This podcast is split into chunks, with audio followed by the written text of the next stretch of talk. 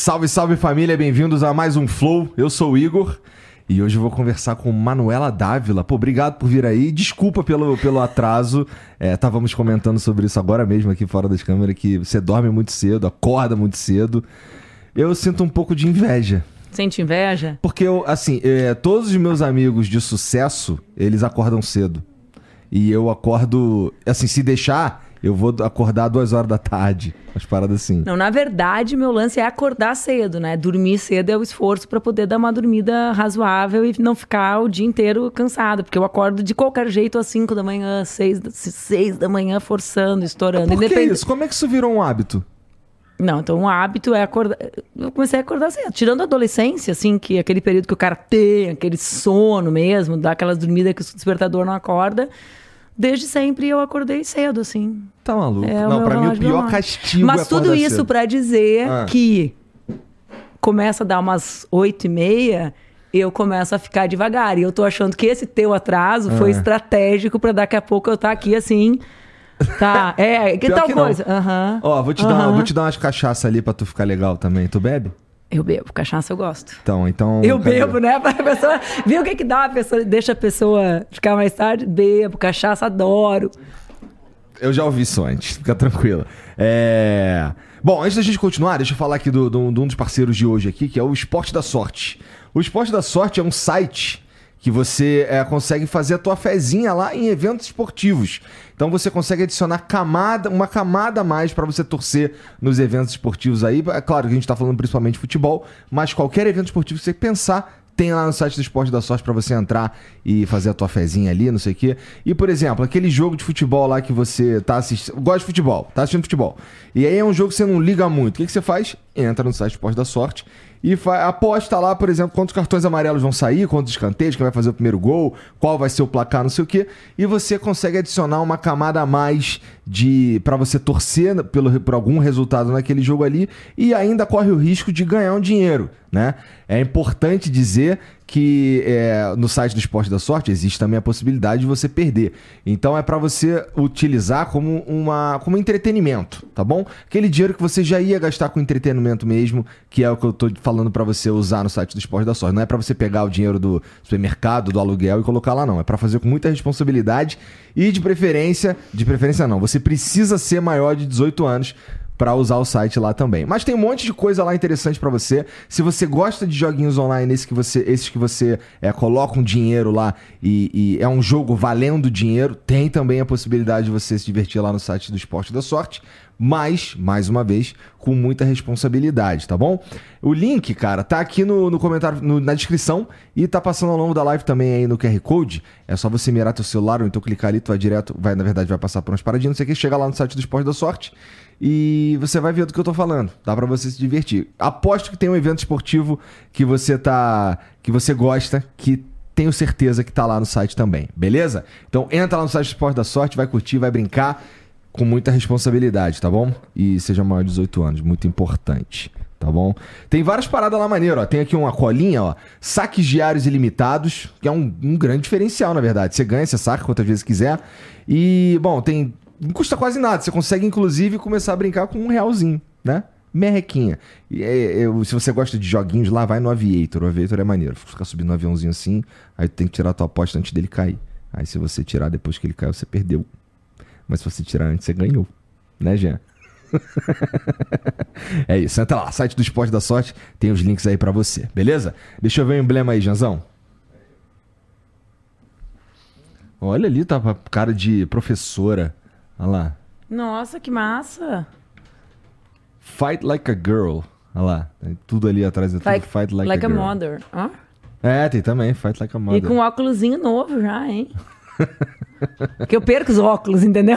A... Tem duas coisas que fica difícil, que é cabelo que muda muito e os óculos que eu perco, quebro, esqueço no avião. Entendi. É, não. É... Eu... Minha filha é boa de quebrar óculos, ela é bastante boa nisso. É, inclusive. a minha também. Esse aqui, inclusive, a minha sentou em cima esses tempos, quebrou. Sofreu um restauro. Bom, você que está assistindo, você pode resgatar esse emblema aí totalmente de graça. Tudo que você precisa fazer é entrar em nv99.com.br resgatar e usar o código Manuela Dávila, tá bom? Você tem 24 horas para fazer isso, depois a gente para de emitir e só vai ter acesso ao emblema quem resgatou, tá bom? É, você também pode mandar mensagem pra gente lá pela mesma plataforma.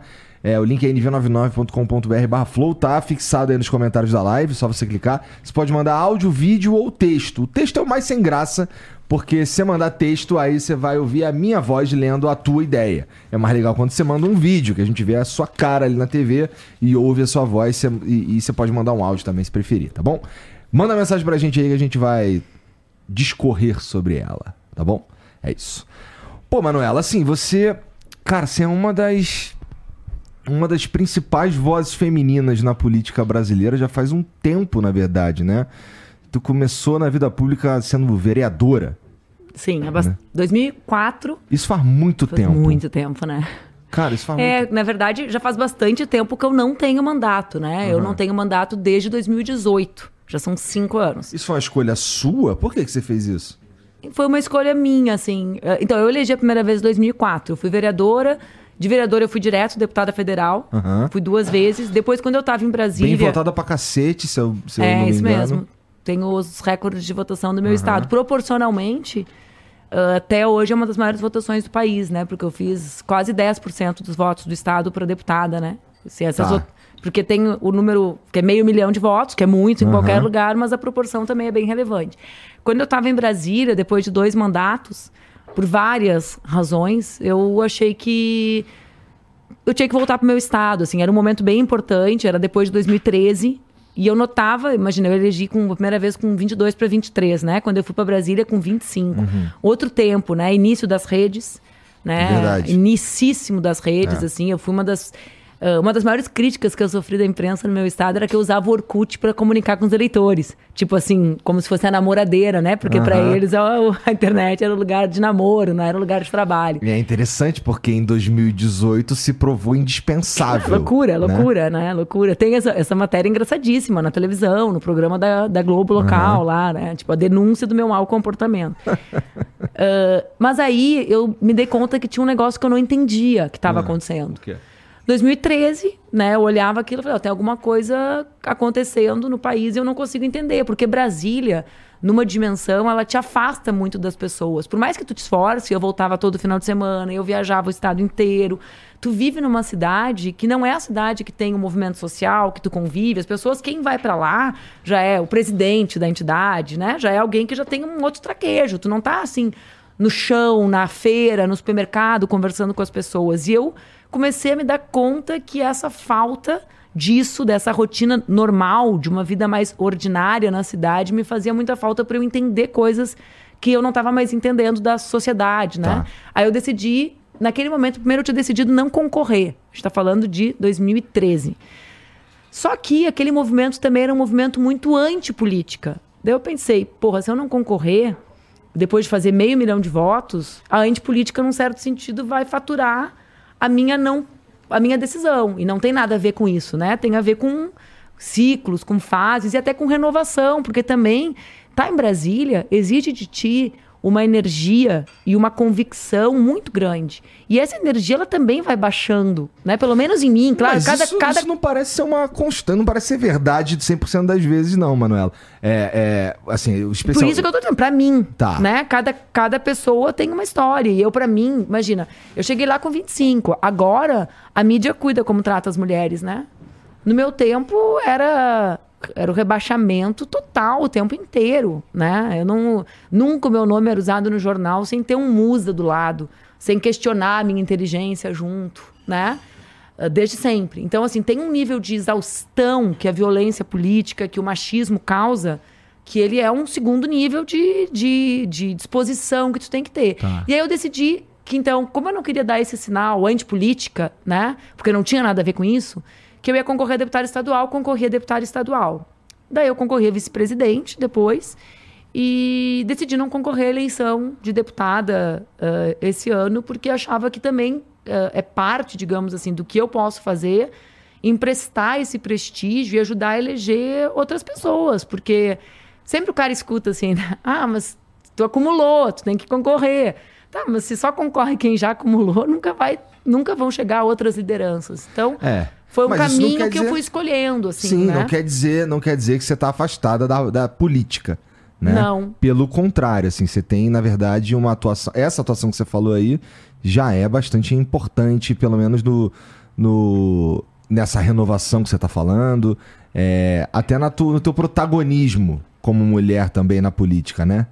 Eu acho bem massa tu dizer isso, sabe, Igor? Porque o que a galera me diz. Eu não tô tentando puxar teu saco, não, hein? Não, e nem eu tenho a, me- a menor pretensão que tu puxe o saco, mas é porque pode ter. Ó, eu tô achando que teu golpe do atraso foi pra me pegar mais devagar, entendeu? Então, aqui, ó, o Cabral lá debaixo do café, eu já sabia que era, quem, quem tinha votado, que eu não podia tomar o café sem dar uma, uma geral, já tô informada de tudo aqui. Ah, jamais faria Eu isso. tô- mas mas tô- é, é piada, tá mas ó, o que que acontece? Muita gente acha que quando a pessoa deixa de ter mandato, a pessoa tá fora da política. E isso tem a ver com uma visão que a gente tem muito limitada sobre o que é a política. Sim, concordo. Achando que político é só quem tem mandato e que política só se faz nas instituições. Então, eu concordo plenamente contigo. Eu estou numa fase que eu me sinto mais militante e ativista do que em outras fases.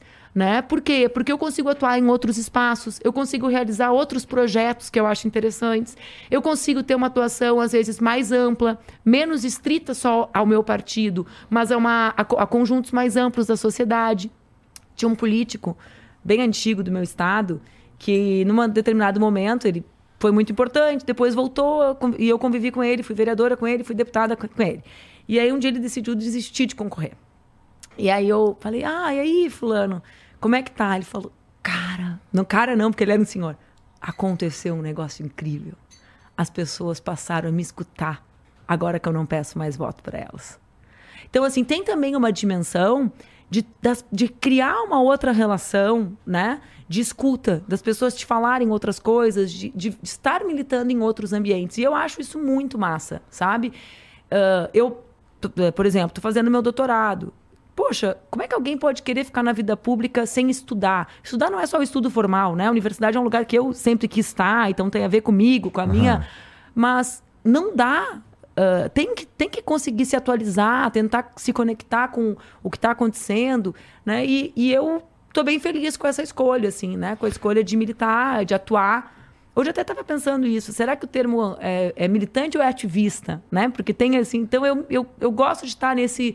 nesse Militante carrega um- É. uma, uma coisa meio ruim, na verdade. Eu não Virou, né? costumo Descansa não gostar muito de militante, não. Mas tu milita bastante. Mas, assim, eu milito pela não militância. É, que é né? uma militância, né? Que é uma militância, É, querendo ou não. Querendo É. ou não, é, né? Mas, assim, o que te. Assim, um, o ambiente político lá em Brasília foi um dos fatores que te fez não querer voltar pra lá, pelo menos não por enquanto. Porque, assim, ó, eu tenho uma sensação, eu, eu não- nunca fui lá. É, já conversei com alguns políticos, é, sou amigo pessoal de um. E eu não sei, eu tenho uma sensação que aquilo ali é meio, é meio podre, assim. É meio. Eu, eu fico olhando as coisas que acontecem assim, eu fico, cara, esses caras fazem as coisas à revelia da vontade da sociedade, na verdade. As coisas estão acontecendo meio que ao contrário. E eu tenho uma, uma noção, assim, que é uma percepção que eu carrego na, carrego na minha vida, assim, de onde eu vim e tudo mais, que. Cara, é só uma questão de tempo pros caras lá se, se transformarem nos arrombados, sabe? Eu quero muito estar errado, tá? É, quando eu falo isso, eu falo com a esperança de estar errado. Mas, cara, aquele. aquele estar ali com, com, com umas pessoas meio sujas mesmo, assim, meio que tu fica, ah, caralho, como é que esse cara veio parar aqui e tudo mais. Fez. te- foi um componente de. Ou você nem pensa assim? Ah, tem duas respostas, né? Eu não penso exatamente assim, Tá. mas tem a ver com isso, né? Brasília teve muita mudança na sociedade nos últimos 20 anos. Né? Eu vivi essas mudanças já como protagonista da política. Você concorda que a gente melhorou pra caralho? Vamos lá. A gente melhorou e piorou. Ao mesmo tempo, porque né, a vida ela é dinâmica e essa ideia de que tudo é só bom ou só ruim é uma ideia Tá. eh, que, com a qual eu não compartilho mas, muito. Mas, Mas, eu entro lá. numa da média, assim. Eu acho que na média a gente melhorou pra caralho. É, a, a, gen- a humanidade, ela Hoje a gente debate né? assuntos que antes eram. Então, tem a ver. Vamos lá, eu vou chegar Vai aí. Lá. Sim, debater assuntos tem a ver com a melhora. Né? Então, quando eu cheguei lá, imagina, eu era a única pessoa com menos de 30 que não tinha o sobrenome de um político histórico no país. A única. Né? Tinha 25, um monte de voto, era tratada de maneira absolutamente pejorativa. Quando eu fui escrever meu primeiro livro, foi um livro sobre feminismo, a ideia original do livro era pegar as matérias jornalísticas ao meu respeito e falar sobre feminismo. Entendi. Eu não tive coragem de fazer isso. Porque não era justo com as jornalistas, eu, 15 anos depois, lembrar quem elas eram e como elas me trataram. Porque elas, a, a, vida, a sociedade permitiu com que elas avançassem e eles avançassem. Uhum. Entende? Era uma fotografia de um passado que não era mais quem elas eram. Seria cruel. Eu lacraria, uhum. né? Mas seria injusto, porque a sociedade se transformou positivamente com relação ao debate sobre os direitos das mulheres. Uhum. Então, sim, ser uma mulher jovem, sem parentes importantes, né? Sem pai ou marido político, que era né, a minha história. Em Brasília, naquele período, entre 2006 e 2014, foi algo que me impactou muito e que tem relação com a minha volta para o Rio Grande do Sul. Outra coisa, era um momento do início do processo de distribuição do que a gente chama popularmente de fake news. Tá. Só que a gente falava sobre isso, Igor, e nos tratavam como se a gente fosse uns loucos da cabeça. Eu lembro dos meus colegas debochando é que você é mais popular mim, que Jesus, né? Porque é, ou que, né? Então, eu lembro dos meus colegas debochando porque eu tweetava o que acontecia na sessão. Olha lá, lá tá ela com essa maquininha. Na época, que nem tinha direito, era, né, aqueles BlackBerry, né? Uhum, a gente tentando uhum. fazer coisa, mandando pelo MSN pro gabinete os conteúdos, era outra época. Então, assim, eram muitas violências, né? E muitas que a gente não tinha espaço para falar. Eu reclamava, poxa, gente, sei lá, de tal, tal, coisa me fui tratada assim. Ai, não dá bola. Quem é a mulher que não quer ser tratada assim? Porra, eu não quero, eu concorri a deputado, eu quero que escutem o que eu tô falando. Por que, que eu tenho que eternamente ficar comprovando que eu sou inteligente, que eu não sou uma idiota porque eu sou mulher, né? Então, tu, tu entende? Então, assim, tinha uma violência muito grande. Hoje, esse ambiente, ele é mais violento num sentido, né? Porque basta ver, quando eu, quando eu assumi meu primeiro mandato e fui ameaçada pela primeira vez, a Câmara de Vereadores de Porto Alegre parou. Direita, esquerda, todo mundo impactado com aquilo. Agora, Hoje é normal. a maior parte das deputadas mulheres anda de carro blindado. E o Congresso segue reunindo como se nada fosse. Então, existe uma violência maior. Mas, ao mesmo tempo, vê se um grande jornal aqui de São Paulo vai chamar uma deputada de musa na capa, depois de fazer 500 mil votos. Não vai. Porque o controle de um setor da sociedade sobre esse tipo de debate e a consciência disso é maior. Uhum. Então, tem, tem contradições nesse processo, né? É, é mais violento, mas menos solitário, e a solidão é um castigo muito grande né? Tu chegar de noite, congresso a gente fica lá às vezes das 8 da manhã às duas. A gente já sabe que eu não gosto de trabalhar de madrugada, né? Então assim, o cara fica ali sem ver sol, né? E chega de noite, cara, não tem com quem falar sobre aquilo. A solidão, ela é, ela era muito muito pesada para mim, né? Uh, nesse aspecto. Você assim. também era muito jovem. Né? Muito jovem, né? E muito sozinha, porque agora tem essa galera jovem, assim como tem outras mulheres que se tornaram minhas amigas, que chegaram agora. Né? Então as deputadas. E, e, esse processo foi me acompanhando, né? Quando eu tive minha filha, por exemplo, ah, em 2015, que eu decidi, cara, eu quero fazer diferente, eu quero poder viver a maternidade do jeito que eu acho certo né? Não uhum. tem uma regra, é o meu jeito, né? Uhum. É o que eu, eu queria amamentar, queria isso que eu, era o que eu queria para minha maternidade, para minha vivência. Eu não tinha um exemplo, né? Não tinha como é que é.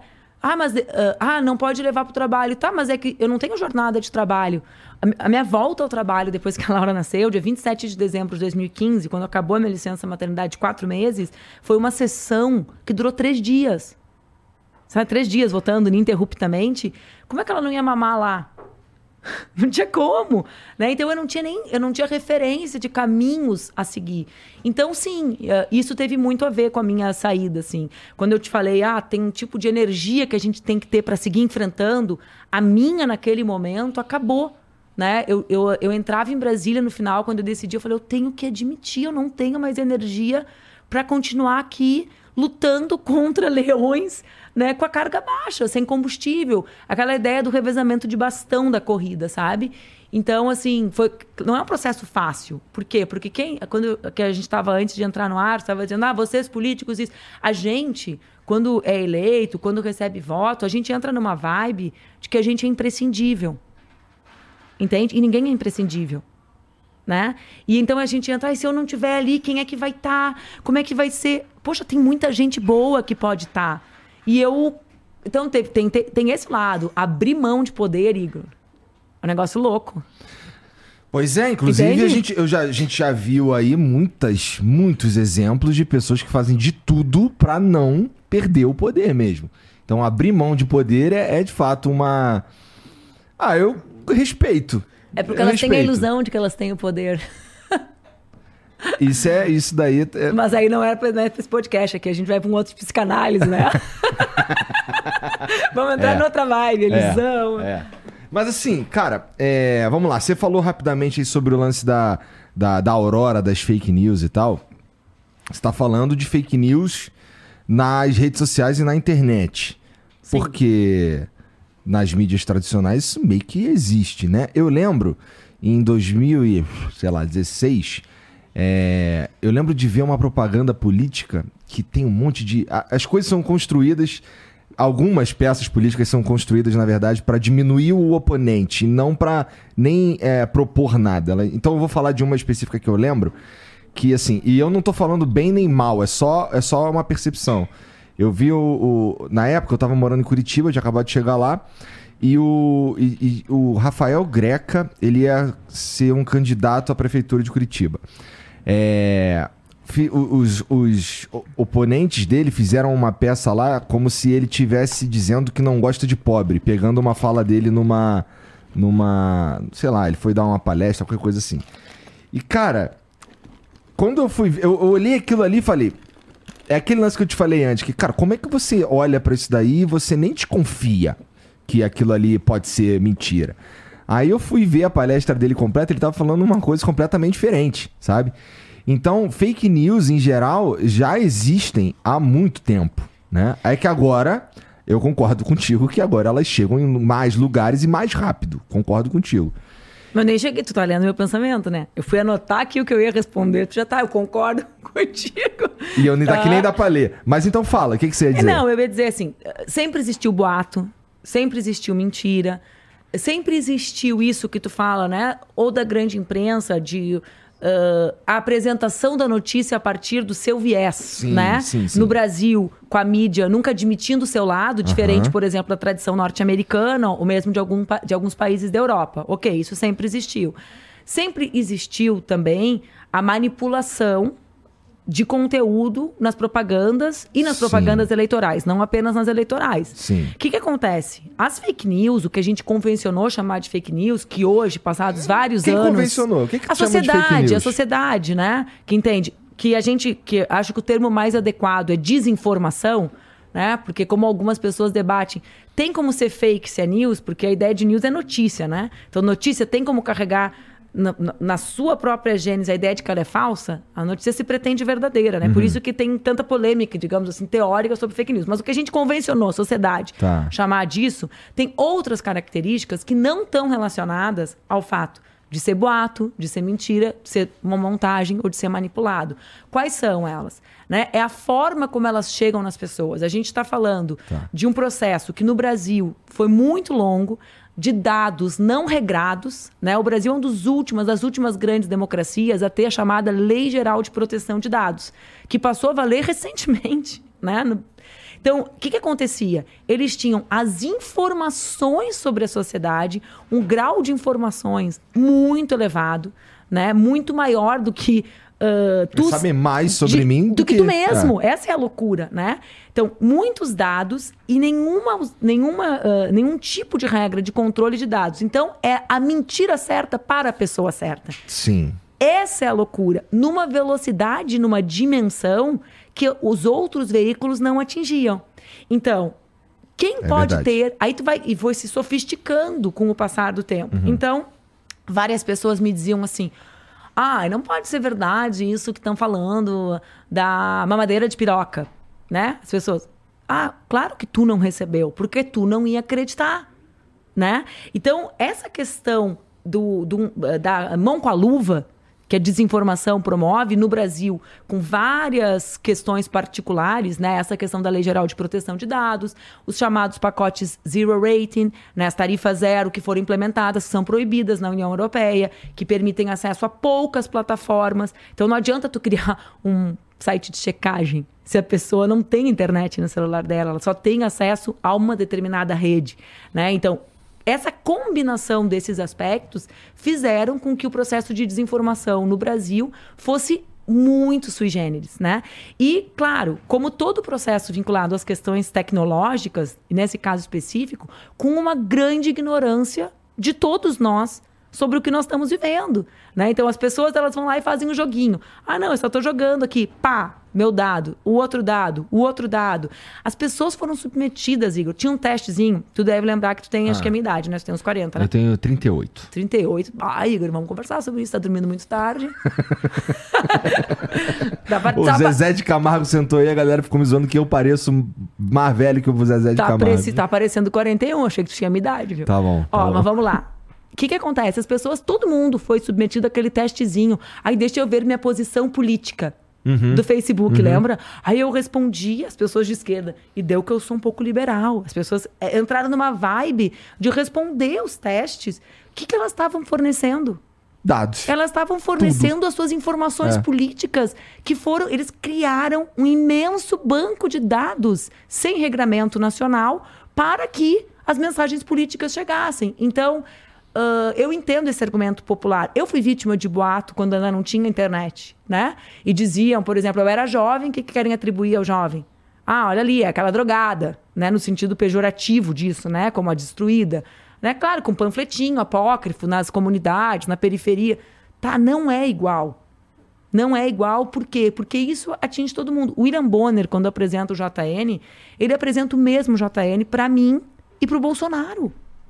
Então ele tem que ter uma pauta que seja uma pauta que a gente chama de agenda no, no jornalismo, que se relacione minimamente com a média da sociedade, né? Não é o caso do processo de desinformação. E esse processo ele foi muito longo.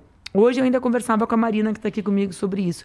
Eu fico muito chocada com esse gap, com essa distância de percepção da sociedade e dos políticos sobre isso estar acontecendo e o acontecimento disso. Uhum. Entende? É, é, muito tempo, são sete anos é. disso acontecendo na vida do povo sem que a consciência disso fosse tomada. E com várias, várias consequências, consequências horrorosas. Né? Horrorosas. Né? É, a gente vê famílias sendo destruídas, a gente vê. A gente estava comentando antes, né? Amizades acabando e tudo mais. É, mas, cara, qual que. O que, que você acha que é a melhor maneira, assim, em linhas gerais, de combater esse tipo de coisa? Porque, ó, eu acho que essa PL que, tão, que os caras estão votando aí, que os caras estão debatendo de certa forma, é, que é a PL das fake news, eu não lembro o número dela. É, parece bem ruim, tá? Assim, para quem cria conteúdo na internet, como é o meu caso, é, vai me atrapalhar. Por vai. que tu acha isso? Cara, porque assim, ó. Vamos lá. Primeiro, lembra que eu te perguntei uh, quem é. Você falou, ah, a gente convencionou fake news e tal. Cara, eu tenho medo da gente entregar para alguém o poder de dizer o que, que é fake news ou não. Eu acho que isso vai gerar um controle de narrativa mais poderoso ainda. Então vamos lá. É, eu sou. Eu falo com um monte de gente aqui diferente todo dia. Eu falo com políticos e tal. E, cara, eu vou ter, eu vou, vou me ver numa situação em que eu, eu vou precisar nunca errar para começar. Então, é, a chance de, de, disso acontecer, porra, eu falo um monte de merda o tempo inteiro. E, porra, e para chegar um cara e falar que eu tô disseminando fake news, como por exemplo, ó, o Bolsonaro veio aqui. E a gente, a gente conversou sobre várias coisas Trocaram ali. a cadeira, né? Como... Entendi. É... Pô, pior que eu acho que a gente não limpou nem o microfone, Manu. Não, o microfone vocês limparam, tenho certeza disso, cara, tenho certeza. Todo mundo aqui é vacinado, é, higiênico. É, é. Galera é normal. Mas então, é, assim, naquela conversa com ele, o que, que aconteceu na prática naquela conversa? Se você procurar aí Flow Podcast Bolsonaro, você não acha aquele, aquele episódio. Não, não, o, o, pra encontrar esse episódio, você tem que ir no meu canal, você tem que ir na parte de ao vivo, rolar pra caramba, tem, até chegar lá no episódio dele e clicar e aí você assistir. É, isso era verdade até ontem. E tá assim ainda, não tá, Jean? Tá, né? Então, e naquele episódio, eu considero que não, não, não teve fake news ali. Teve eu perguntar as coisas e uma pessoa responder as coisas, tá? Tá beleza, era o presidente do Brasil e tal, não sei o quê. Mas, assim, tudo quanto era assunto espinhoso, todos os assuntos difíceis. Eu, pergunto, eu falei sobre todos os assuntos difíceis com ele, ainda que de maneira respeitosa. Sabe? Apanhei pra cacete por causa disso aí. Apanhei por um lado, um lado me bateu muito, o outro lado gostou muito, não sei o que. É isso que a gente tá vendo na política de hoje.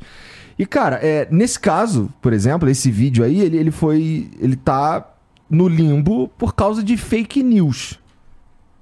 Então, se a gente coloca, se a gente dá o poder a alguém decidir o que, que é, o que, que não é fake news, eu fico na merda. Tá, vamos voltar, vamos voltar lá pro início da tua pergunta, tá? Vai. Tu primeiro perguntou o que, que eu acho que tem que fazer uhum. para esse processo que a gente estava falando de ódio, de separação de família, de criança sendo executada dentro de escola, né? Porque tem, tem várias nuances disso que a gente está falando, né?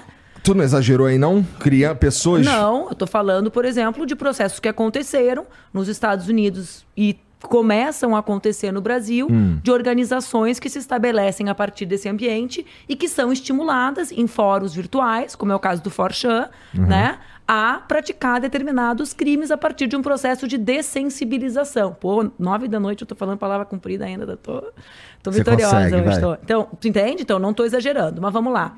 Quando acabou a eleição de 2018, eu tomei uma decisão. Todo mundo me dizia: ah, tu tem que atuar na questão das mulheres. Vê, eu cheguei aqui, a primeira coisa que tu falou, ah, uma das principais lideranças mulheres da política do Brasil. Ok, eu falei, eu vou trabalhar com desinformação.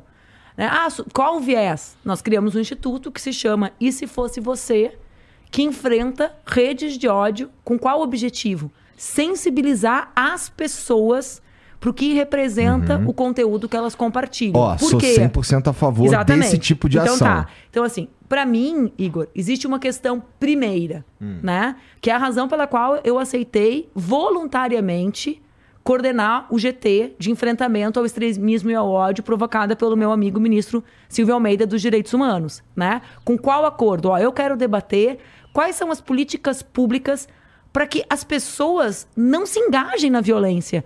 Porque existe alguma razão, Igor, para eu nunca ter entrado nessa mesmo usando internet.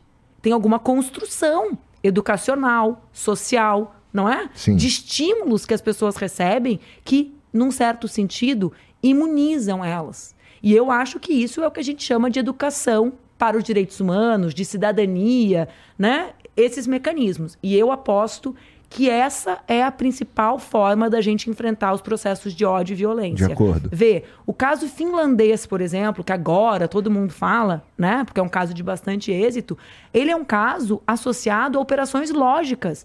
Porque o reconhecimento da desinformação, ele tem relação com aquilo que tu me dizia antes. Pô, como é que a pessoa acredita nisso, cara? É óbvio. É óbvio que isso é falso, né? Esse óbvio tem a ver com saber diferenciar fato de opinião, né? Eu não posso questionar que existiu o Holocausto.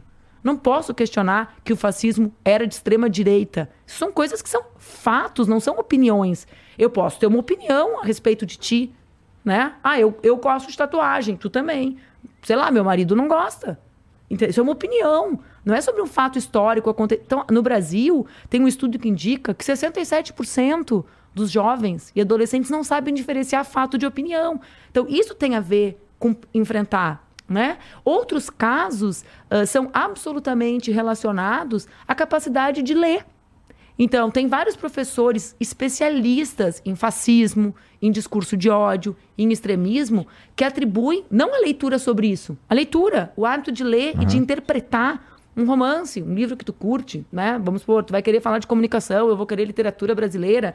Essa capacidade tem relação com essa educação. Então, é altamente complexo e, para mim, há muito social a nossa capacidade de termos uma pactuação para enfrentar extremismo, ódio e esse tipo de desintegração social. Esse é um lado. Mas existe um outro lado. Hum. E o outro lado é que a maior parte da economia do planeta Terra acontece hoje nas plataformas. E os teus argumentos e as tuas preocupações, elas já já são já, já, já são materializadas. Já existe quem diz o que é verdade ou é mentira. E é o judiciário. Agora, o que o, o, que, que o PL ou a regulamentação tenta fazer? Com todos os limites. Eu, eu conheço Orlando há 25 anos. Né? O Orlando é alguém que debate exaustivamente as coisas. Né? Essa é uma das qualidades dele, a paciência. Né? Uma paciência que às vezes incomoda, porque as pessoas querem o projeto perfeito, as pessoas querem o projeto, mas ele não é do PCdoB, como é que o projeto não é super de esquerda? Cara, o Congresso Nacional tem 513 deputados. Esse projeto não é do governo. Esse projeto começou no Senado, com um senador que, inclusive, foi eleito com uma base de direita lá atrás, né? Então, essa construção no Congresso de um projeto não é uma matéria fácil, fácil, né? O que, que ele tenta fazer? Ele tenta criar regras, muito menos relacionadas, Igor, ao que tu diz, de dizer o que é verdade ou é mentira.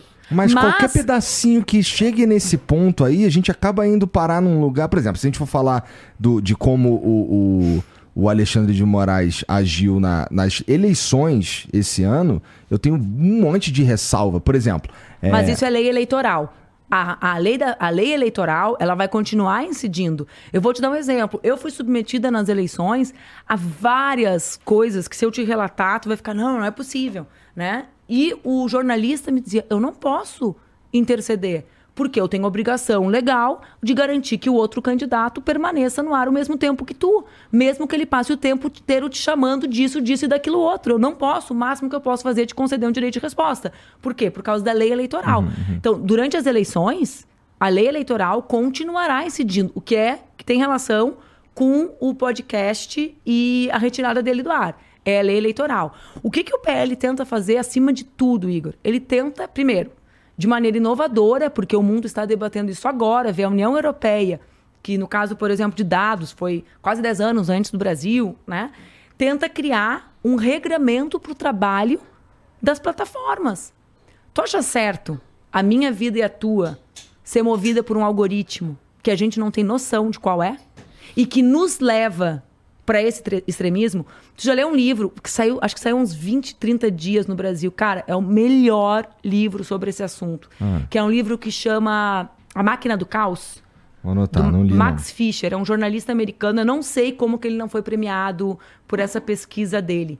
Eu acho que é a máquina do caos mesmo. Eu sou. Viu? Começa a chegar. Para mim, o nome é esse. Eu vou até ver aqui no meu não, tá perfil. Tá anotado, depois eu procuro. Tá, mas eu tenho aqui uns perfilzinhos só com os meus livrinhos lidos que vai me ajudar a esclarecer se não é esse. A Máquina do Caos. O que, que, é essa grande reportagem? Cara, texto de jornalista, texto bom de ler, sabe? É um texto em que ele vai trabalhando com as mudanças do algoritmo, com o trabalho de, de cara de imprensa tentando alertar as empresas e com a loucura da busca por mais engajamento nas redes. E de como o algoritmo foi sendo transformado para, a partir do extremismo, dos extremismos, extremismos que são variados, não é só relacionado à política é relacionado à saúde, né? Então, é, eu vou lá um dia, vou lá e pesquiso como emagrecer até o verão. E aí, no outro dia, tem lá um conteúdo de anorexia, estimulando comportamentos, entende? Então, como o algoritmo não é eventual o extremismo, como o extremismo passou a ser o motor dessa engrenagem que tá na nossa rotina, na nossa vida, na rotina das nossas filhas, uhum. né? Então, o que o PL tenta fazer, né, com os seus limites, com esse esforço de aprovar uma lei num congresso que é absolutamente complexo, é trazer transparência e responsabilidade. O objetivo não é regrar o teu comportamento. O objetivo é dizer o seguinte, Igor, que quando eu sou associada ao Adélio, como eu sou há seis, quatro, cinco anos da minha vida, desde 2018, e que esse conteúdo é removido permanentemente pela imprensa, se alguma empresa, pela, pelo judiciário, se alguma empresa lucrou milhões me expondo, expondo a minha integridade física, porque tu tem ideia do que representa em 2018 circular um meme dizendo que eu liguei para ele na hora do atentado, né? Da facada. Se essa empresa lucrou, faturou com isso, ela tem responsabilidade sub, uh, subsidiária, solidária. Entende? Por exemplo, claro que sim. Por que, que a gente não pode ter transparência dessas informações? O que tu faz na tua vida tem transparência, meu amigo. Né? Com tenta, certeza. Tenta não ter. Né? O que eu te falei, chegou. É isso. E aí, os gigantes do capital não têm transparência e regram a nossa vida. Não existe como, Igor. Então, em algum momento, a gente vai ter que regrar. E tá. pô, as plataformas precisam perceber que o, e a sociedade precisa entender que o nosso objetivo é muito mais do que responsabilizar a, o indivíduo, entender a estrutura que está atrás e que mobiliza esse comportamento extremista uh, e, e, desagregador social sem que a gente tenha acesso a isso. Porque tu sabe quais são as regras e as leis para tu poder fazer o teu programa. Tu anunciou o jogo e disse: faça isso se você tem mais de 18, porque tu sabe a regra e a punição. As empresas, movimento organizam a nossa vida e não tem regra, não tem punição. Então, assim, eu acho que a gente precisa entender uh, a gravidade, o significado uh, do nosso, da nossa ignorância sobre o algoritmo, né? sobre as regras de funcionamento, sobre a maneira como eles lucram a partir disso e o impacto que tem nas nossas vidas. E quem está falando isso para ti, Igor, é, é alguém que também foi construída na política, sobretudo a partir das redes né? E que também várias vezes achei que o problema estava localizado só em indivíduos. Nesse livro do Max Fischer, ele tem uma hora que ele fala de uma conversa com uma pessoa que eu acho que é que tu mencionou que era teu amigo, que é com os meninos do MBL. Né? Cada é vez... o Kim. É, e ele fala justamente, não sei se é o Kim ou se é outra pessoa que fala numa conversa que ele teve, que fala assim, é a ditadura dos likes. E que o cara, eu não vou dizer que é o Kim, porque eu sei que está na sede, tu vai lendo ali, tu vai perdendo o nome, eu não estou com o livro marcado aqui. O cara diz assim, Cara, é um horror. A gente está vivendo a ditadura do like. Se a gente não faz o conteúdo dessa maneira, a gente perde engajamento e os outros estão fazendo. Então, olha aí, quantas vezes os conteúdos são modulados a partir de, de postagens né, com clickbait, ou seja, que movimentam para agradar o algoritmo né, e continuar com o próprio negócio, o negócio da política, né, o negócio do podcast, o negócio da venda de revista. Né? Então, então, assim, eu acho Tô que. Tô entendendo. Que, uh, mas eu por discordo. isso que eu te falei desse livro. Porque uhum. esse livro, acho que ele dá a real dimensão do problema que a gente enfrenta. Mas, ó, o, o, os algoritmos, a, a, maneira como as redes sociais funcionam hoje, eu concordo contigo que elas são. Elas funcionam de um jeito que elas vão te isolando cada vez mais numa bolha e reforçando as tuas próprias ideias. Isso que acontece. Você vai olhar no Twitter, por exemplo. É, primeira coisa que eu, que eu noto no Twitter é uma grande dificuldade de interpretação de texto. Barra má vontade. Barra má vontade, tá? Porque tem gente que até entende, mas de má vontade, sei lá, interpreta uma coisa diferente. Quanto aos, aos algoritmos e como as, as redes sociais funcionam, cara, eu acho que isso daí. É, não sei se foi feito pra, com, com, com uma motivação nefasta. Eu acho que, na verdade, essa é a maneira que eles encontraram de fazer as pessoas. Um motivo simples, que é fazer as pessoas ficarem mais tempo nas redes sociais, que assim eles ganham mais dinheiro. Então, se eu te entrego coisas que você gosta, você fica mais tempo na rede social e, portanto, eles ganham mais dinheiro. É, eu acho que se a gente, se a gente impede isso de acontecer, a gente, a gente meio que está Bom, número um, dizendo para uma, uma empresa como é que ela faz, é, que ela não pode usar o, o, o método que ela desenvolveu para manter as pessoas consumindo o próprio produto dela. Não sei nem se é, se isso é constitucional. É, e, cara, tem um outro ponto que, se você me disser. Por exemplo, essa ação que você falou aí da, de sensibilizar as pessoas sobre assuntos, sobre fake news, sobre toda essa máquina que de fato existe para transformar pessoas em monstros e assassinato de reputação e tudo mais. Eu tô mais a favor disso porque isso daí tem, vai pro lado da, de educar a sociedade. Porque se a gente a gente está mais ou menos agindo como pai de, e proibindo as paradas, proibindo você assim, a, vai me proibir, por exemplo, de assim, não é me proibir, mas vai me botar um escudo para que eu é, fique mais tranquilo na internet. E quando eu acho que, na verdade, o trabalho que a gente devia estar tá fazendo era um trabalho de educação mesmo. De fazer as pessoas entenderem o que está acontecendo. Porque se você me falar que a maioria das pessoas não sabe o que está acontecendo, eu concordo contigo. Mas eu acho que a, se a gente limita, se a gente faz com que, a, a, nesse caso específico, tá? Se a gente, se a gente pega esses algoritmos aí, a maneira como as redes sociais funcionam, e limita, e impede, e transforma isso por força de lei, eu não sei, parece, parece controle de narrativa. Tá, vamos. Tem várias coisas, acho que massa para comentar disso, né? Primeiro, esse debate de bolha, eu o meu doutorado é sobre isso, né? Então eu fico viajando, assim, eu fico lendo as pessoas. Que. É... Quero ouvir você falar sobre é, isso, fico então. Viajando é bom, né? Esses dias eu cheguei na aula, meu orientador que tá ouvindo, falou: não vai me mandar o projeto? Eu falei, não, vou te mandar um abraço. Porque eu tô, tô pensando que, tava, que eu não tenho mais esse projeto, que a minha cabeça tá Entendi. viajando demais. Mas então, uh, é uma bolha, é uma bolha, né? Só que será que é uma bolha que confirma o que a gente pensa? Ou ela tem a capacidade também de nos levar a pensar. Por quê? Só, se, gente... só se eu não for educado o suficiente. Tá. Porque, ó, eu recebo, eu, eu, recebo absurdos. Essa é a minha premissa. Ô, Igor, acabou a eleição.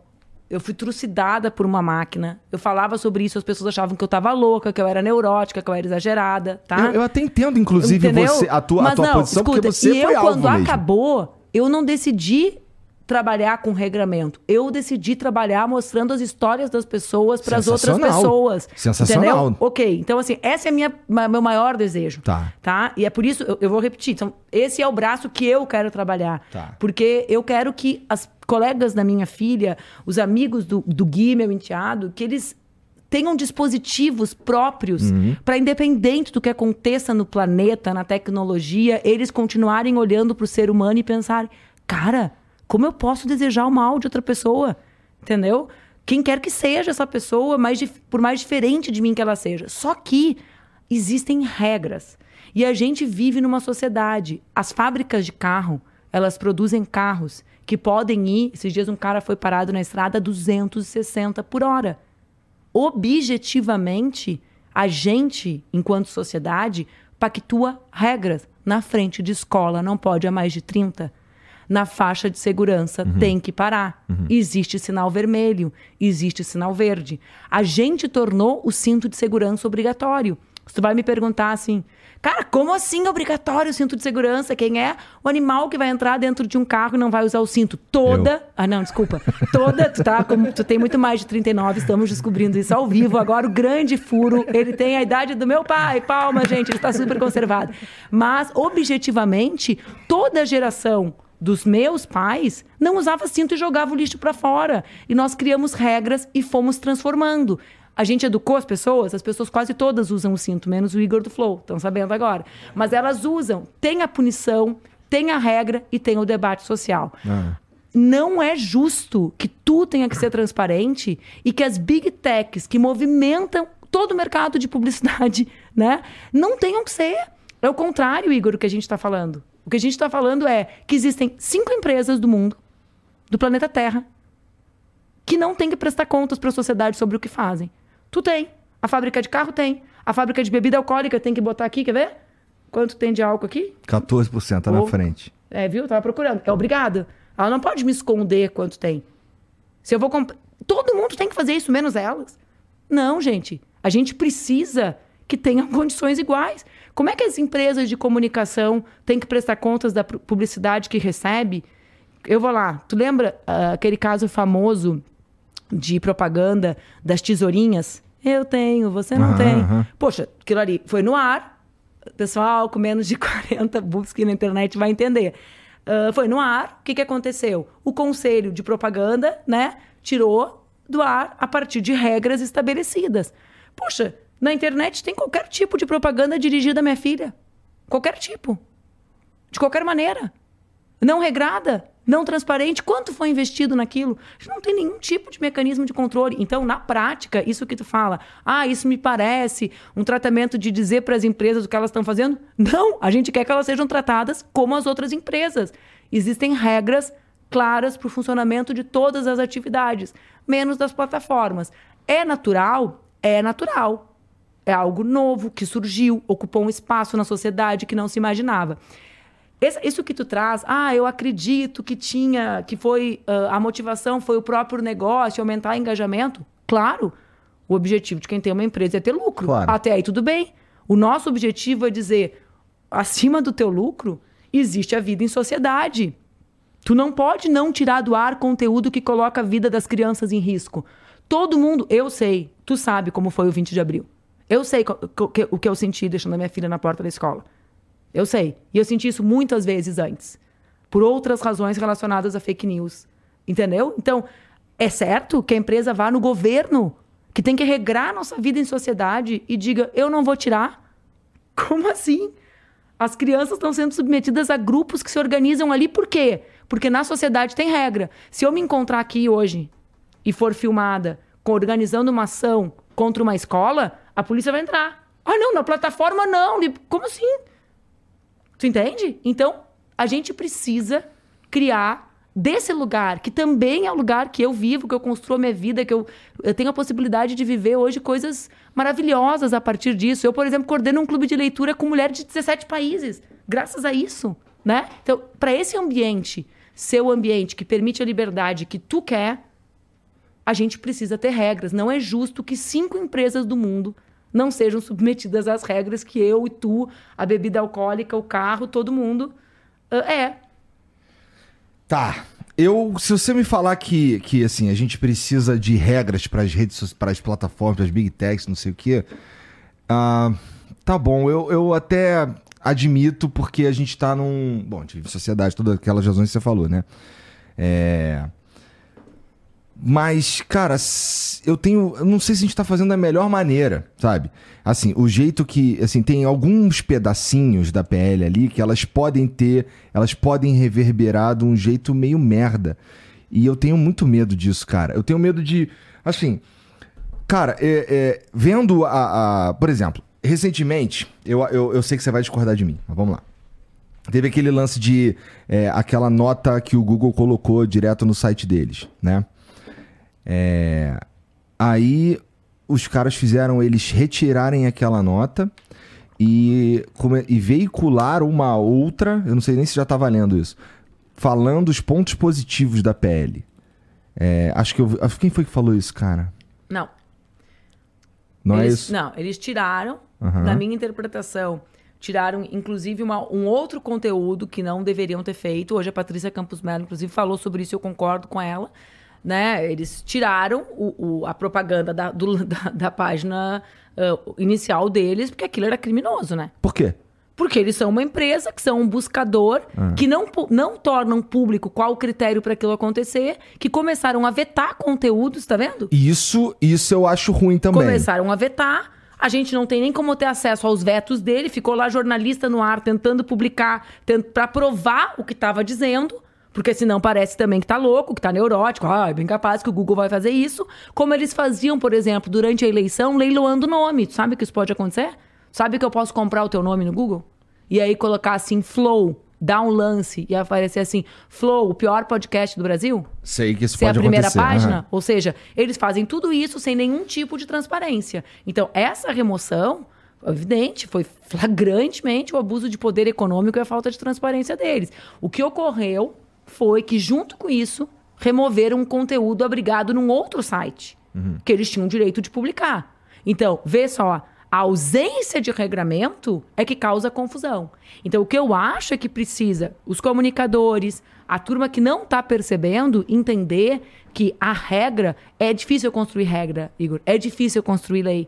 É difícil fazer o trabalho com Orlando. Tinha uma hora, semana, 15 dias atrás, que ninguém mais gostava do Orlando sabe? Me ligava o pessoal, ah, não sei quem, do fulano. Ah, o que, está acontecendo com o Orlando? Ah, da Beltrano, o que está acontecendo com todo mundo? Ninguém sabia. Eu falei, gente, vamos, vocês, vocês lembram? O Orlando não está construindo, não está escrevendo um livro. Ele está fazendo uma lei num congresso com 513, com a extrema-direita absolutamente organizada e forte, com uma esquerda minoritária, com, batendo com o governo, porque, diferente do que dizem a lei, não era de proposta do governo, tá negociando, negociando com o artista, negociando com empresa, ou seja, ouvindo Big Tech, né? ouvindo todo mundo. Então, uh, por que, que eu tô te dizendo isso? Para dizer que é complexo, é. É complexo, inclusive, porque é novo, porque o assunto é relativamente novo, porque não existe legislação com todas as partes no mundo. A Europa está debatendo, França está debatendo, a Austrália debateu algumas coisas. Então, tudo isso torna complexo. Eu concordo contigo, é complexo. Mas não existir regras é que faz com que cada um interprete de um, de um jeito. Entendeu? Oh, então a tenho... gente tem que pactuar. Tu pode me dizer assim: ah, por que, que tem regra de velocidade? Existe o bom senso. bom senso, amigo? Para na frente de uma escola e vê o bom senso dos carros a milhão descendo. Tem? Tem bom senso? Por que, que tem regra para não jogar lixo no chão? Por que tem regra? Por que, que tem Se que... tem placa, tem história. Não é? Exatamente. É. Por que, que o povo, uma das maiores lutas do povo é para botar quebra-mola? Porque senão os carros passam atropelando quem tá atravessando a rua, cara. Tu vê assim, às vezes tu entra num lugar, né? Tem quatro, cinco, seis quebra-mola. É o, o, político que mais ganha voto, né? Aquele que botou o quebra-mola ali. Eu que consegui o dinheiro pro quebra-mola. Grita, não, fui eu. Por quê? Porque as pessoas morrem porque não tem bom senso. Então, assim, o meu sonho é que as pessoas olhem e digam: Ó, oh, uma escola, eu vou diminuir a velocidade. Por isso que eu me dedico a ajudar, educar e acredito nisso. Né? E quero que isso é o que eu decidi fazer voluntariamente com a minha vida, uhum. né? Mas a gente precisa tentar regrar e precisa, inclusive para regrar melhor, de transparência. Tá, eu vou, eu vou, acho que é, em breve, semana que vem ou na outra e tal, eu vou conversar com um dos caras aí profundamente envolvido nessa PL. E até lá eu vou estudar mais sobre Quem é ela. O cara? É o Alessandro. Fiquei ele... curiosa, um cara profundamente é, envolvido. É, acho que ele que escreveu essa porra, né? O, o, senador? É. Ele escreveu a primeira, sim. Então. A origem da lei é dele. Inclusive isso, tu vê que aí começa a narrativa na internet, né? A lei do governo. Que lei do governo? A lei veio do Senado, no governo anterior, tem três anos. Né? Eu, eu tô no segundo ano do doutorado, até ri hoje, com o projeto que eu tenho que mandar né? Falei, pô, no meu projeto inicial, que eu fui selecionada lá, dizia a lei que deve ser aprovada no final do ano. Pô, passou um ano e meio, passou ontem, a lei ainda não foi aprovada. Entende? Então, pode conversar com ele. Escuta o Orlando, também pode falar um pouco desse processo, né? É, eu quero, eu quero mesmo, eu quero estudar melhor isso daí tudo. E preciso ouvir também pessoas que são a favor dela, porque assim, eu já parto do princípio que eu sou contra entendeu? Então eu já eu sei que eu vou ler com viés. Então eu vou pedir ajuda de, de uns amigos, não sei o que e tal, para entender melhor Posso isso daí. Posso te dar uma dica? E conversar com esses caras vai ser importante também. Lê esse livro que eu tô falando. Vou ler. E eu não tô nem ganhando da editora para fazer propaganda, hein, cara? Tá. Vou ler. E, e, e, aí, e aí pretendo conversar com eles mais municiado nesse sentido. Porque assim, você parece muito segura que é uma boa lei e tal. Eu acho difícil. Mas. Ela não é ideal e eu não conheço ninguém sério que diga que ela é perfeita. Tá. entende? Uhum. Ela é uma lei construída com as informações que nós temos, com os limites do Congresso que nós temos. Precisa entender, Igor, que tem uma parte do mundo, da sociedade, que não tem ideia como é que as postagens vão para o ar. Entendeu? Quando começou o debate sobre essa lei no Senado, eu ouvia manifestações. Eu disse, gente, mas o que é isso? Entendeu? Por quê? Porque existe uma parte da sociedade que não entende nem que existe um algoritmo por trás. Uhum. Que pensa assim, ai, postei, olha ali o fulano, que capacidade que ele tem. Eu dizer, capacidade não é capacidade, é técnica. Técnica de quê? De conversar. Esses dias eu fiz uma postagem e postei a foto minha vestida de diabo, que uhum. a Carla Zambelli tinha feito. Aí o pessoal fala assim, Ai, por que que tu postou? É horrível, é horrível. Não tem o olho, tem sangue no lugar do meu olho, né? Que é uma coisa que é o que acontece com as mulheres que são executadas, né? Então é uma mensagem cheia de sinais, né? Eu falei, por que que eu postei? Porque é dessa que o algoritmo gosta. Né? Deixa eu botar eu feliz, ganhei, vai me pagar. Aliás, tá me devendo, Carla, né? Roberto Jefferson começou a me pagar essa semana, gente. Já bebi umas lançada pelo, pelo Roberto Jefferson. Já, né? Vou Caralho. É, mas é isso aí tá me devendo, cara. Eu vou no Muay Thai e o pessoal põe as coisas e fala, tá me devendo, cara, tá me devendo, cara. Mas enfim, aquilo ali eu fiz para agradar o algoritmo, porque eu queria que as pessoas soubessem do que eu estava falando. Eu faço testes sobre isso nas minhas redes. Né, do que, que é o papel do, do, do clickbait, do, de, do diálogo com o algoritmo. né? Então a gente precisa saber, existem técnicas que as pessoas vão aprimorando, só que tu acha que o, o, o, senador X, eles dominam isso? Não, porque são assuntos técnicos, né? Então é por isso que é importante que um cara que nem tu, né, que é de outra geração, que se Ó, dedica. Você pode, você que pode se dedique. Se, mas você pode se, se, se ficar decepcionada comigo. Contigo? Porque, porque eu posso continuar contra eu essa sei. lei. Tinha uma frase que uma pessoa importante me ensinou há muitos anos, ah. que é só se desilude quem se ilude. Então não então, se pode iluda. ficar tá tranquilo tá que eu não vou me iludir tá contigo. Bom, tá bom, tá bom. Pô, eu tô, tava aqui na, na expectativa do café do Cabral. Uhum. Recebi um copo que eu tô até com vergonha de pegar de tão grande, né? Nem pra ser numa caneca. Mas nem tem uma... álcool. Não, é um suco de. que é isso aqui? Que fruta dava? Isso aqui nem fruta tem dessa cor. Tem? isso aqui é um suco de uma coisa impossível, gente. Mas, ó, assim, é... cara, o que, que aconteceu? Tu chegou a, a tentar ou começar uma campanha presidencial, não foi? Foi, eu fui pré-candidata a presidente. Pois é. Pelo PC do B, é. que não indicava alguém, sei lá, 30 anos, é, né? Mais. Mais, né? Só tinha... É. Pois é, é... Tá bom, você não queria ser deputada, você estava longe ali de Brasília, não sei o quê. O que que te, o que que te chamou para essa, para pelo, pra, pelo menos esse início aí de, de, de candidatura à presidência? Eu acredito na política, né, Igor? Essa é uma diferença também nossa, né? Eu acho que. Eu até acredito na política, eu só não acredito nos políticos. É, mas então existe um negócio que é assim: a gente precisa tentar ser a mudança que a gente quer ver na sociedade, né? Então, ó, eu decidi ser jornalista com 11 anos hum. porque eu tinha um raciocínio simples, hum. que era assim: se eu contar para as pessoas a verdade, elas vão ficar perplexas com a verdade e vão querer resolver os problemas. Né? Então, na minha inocência infantil, eu imaginava que as pessoas não sabiam e, a portanto, realidade. o troço era ruim. E que era por isso que era ruim. Tipo assim, ah, tem gente, criança na rua, que era uma coisa que na minha infância tinha bastante, nos anos 80, é porque tem gente que não sabe que isso existe. Se eu contar para as pessoas que isso existe, elas vão querer mudar. Claro, né? Me dei conta que não era tão simples. Mas, num certo sentido, eu continuo acreditando que a política ela tem que fazer as pessoas perceberem, né, no meio de uma vida absolutamente caótica, porque o povo e o povo do nosso país vive com absoluta dificuldade, né? Por exemplo, as mulheres do Brasil, as mulheres que são mães, como eu sou mãe, elas não têm um cem avos do suporte que eu tenho. Elas não têm a vaga na creche, elas não têm trabalho, uma parte grande não tem um companheiro que divide responsabilidade, como é o meu marido. Cara, olha como é que é nessa vida vai entrar a política. Né? Tem sobra muito pouco espaço para pensar alguma coisa que não seja como eu vou é garantir é que eu consiga ir para o trabalho sem creche. Olha Prestando a loucura que é isso. Prestando atenção na sobrevivência. Prestando atenção na sobrevivência. Então, para mim, uh, estar na política, que eu nunca imaginei que eu ia ser parlamentar lá atrás, com 16 anos, quando eu me engajei e tal, era uma forma de conversar com as pessoas sobre a necessidade delas abrirem brechas na, na dinâmica da vida delas para construir uma outra realidade, né?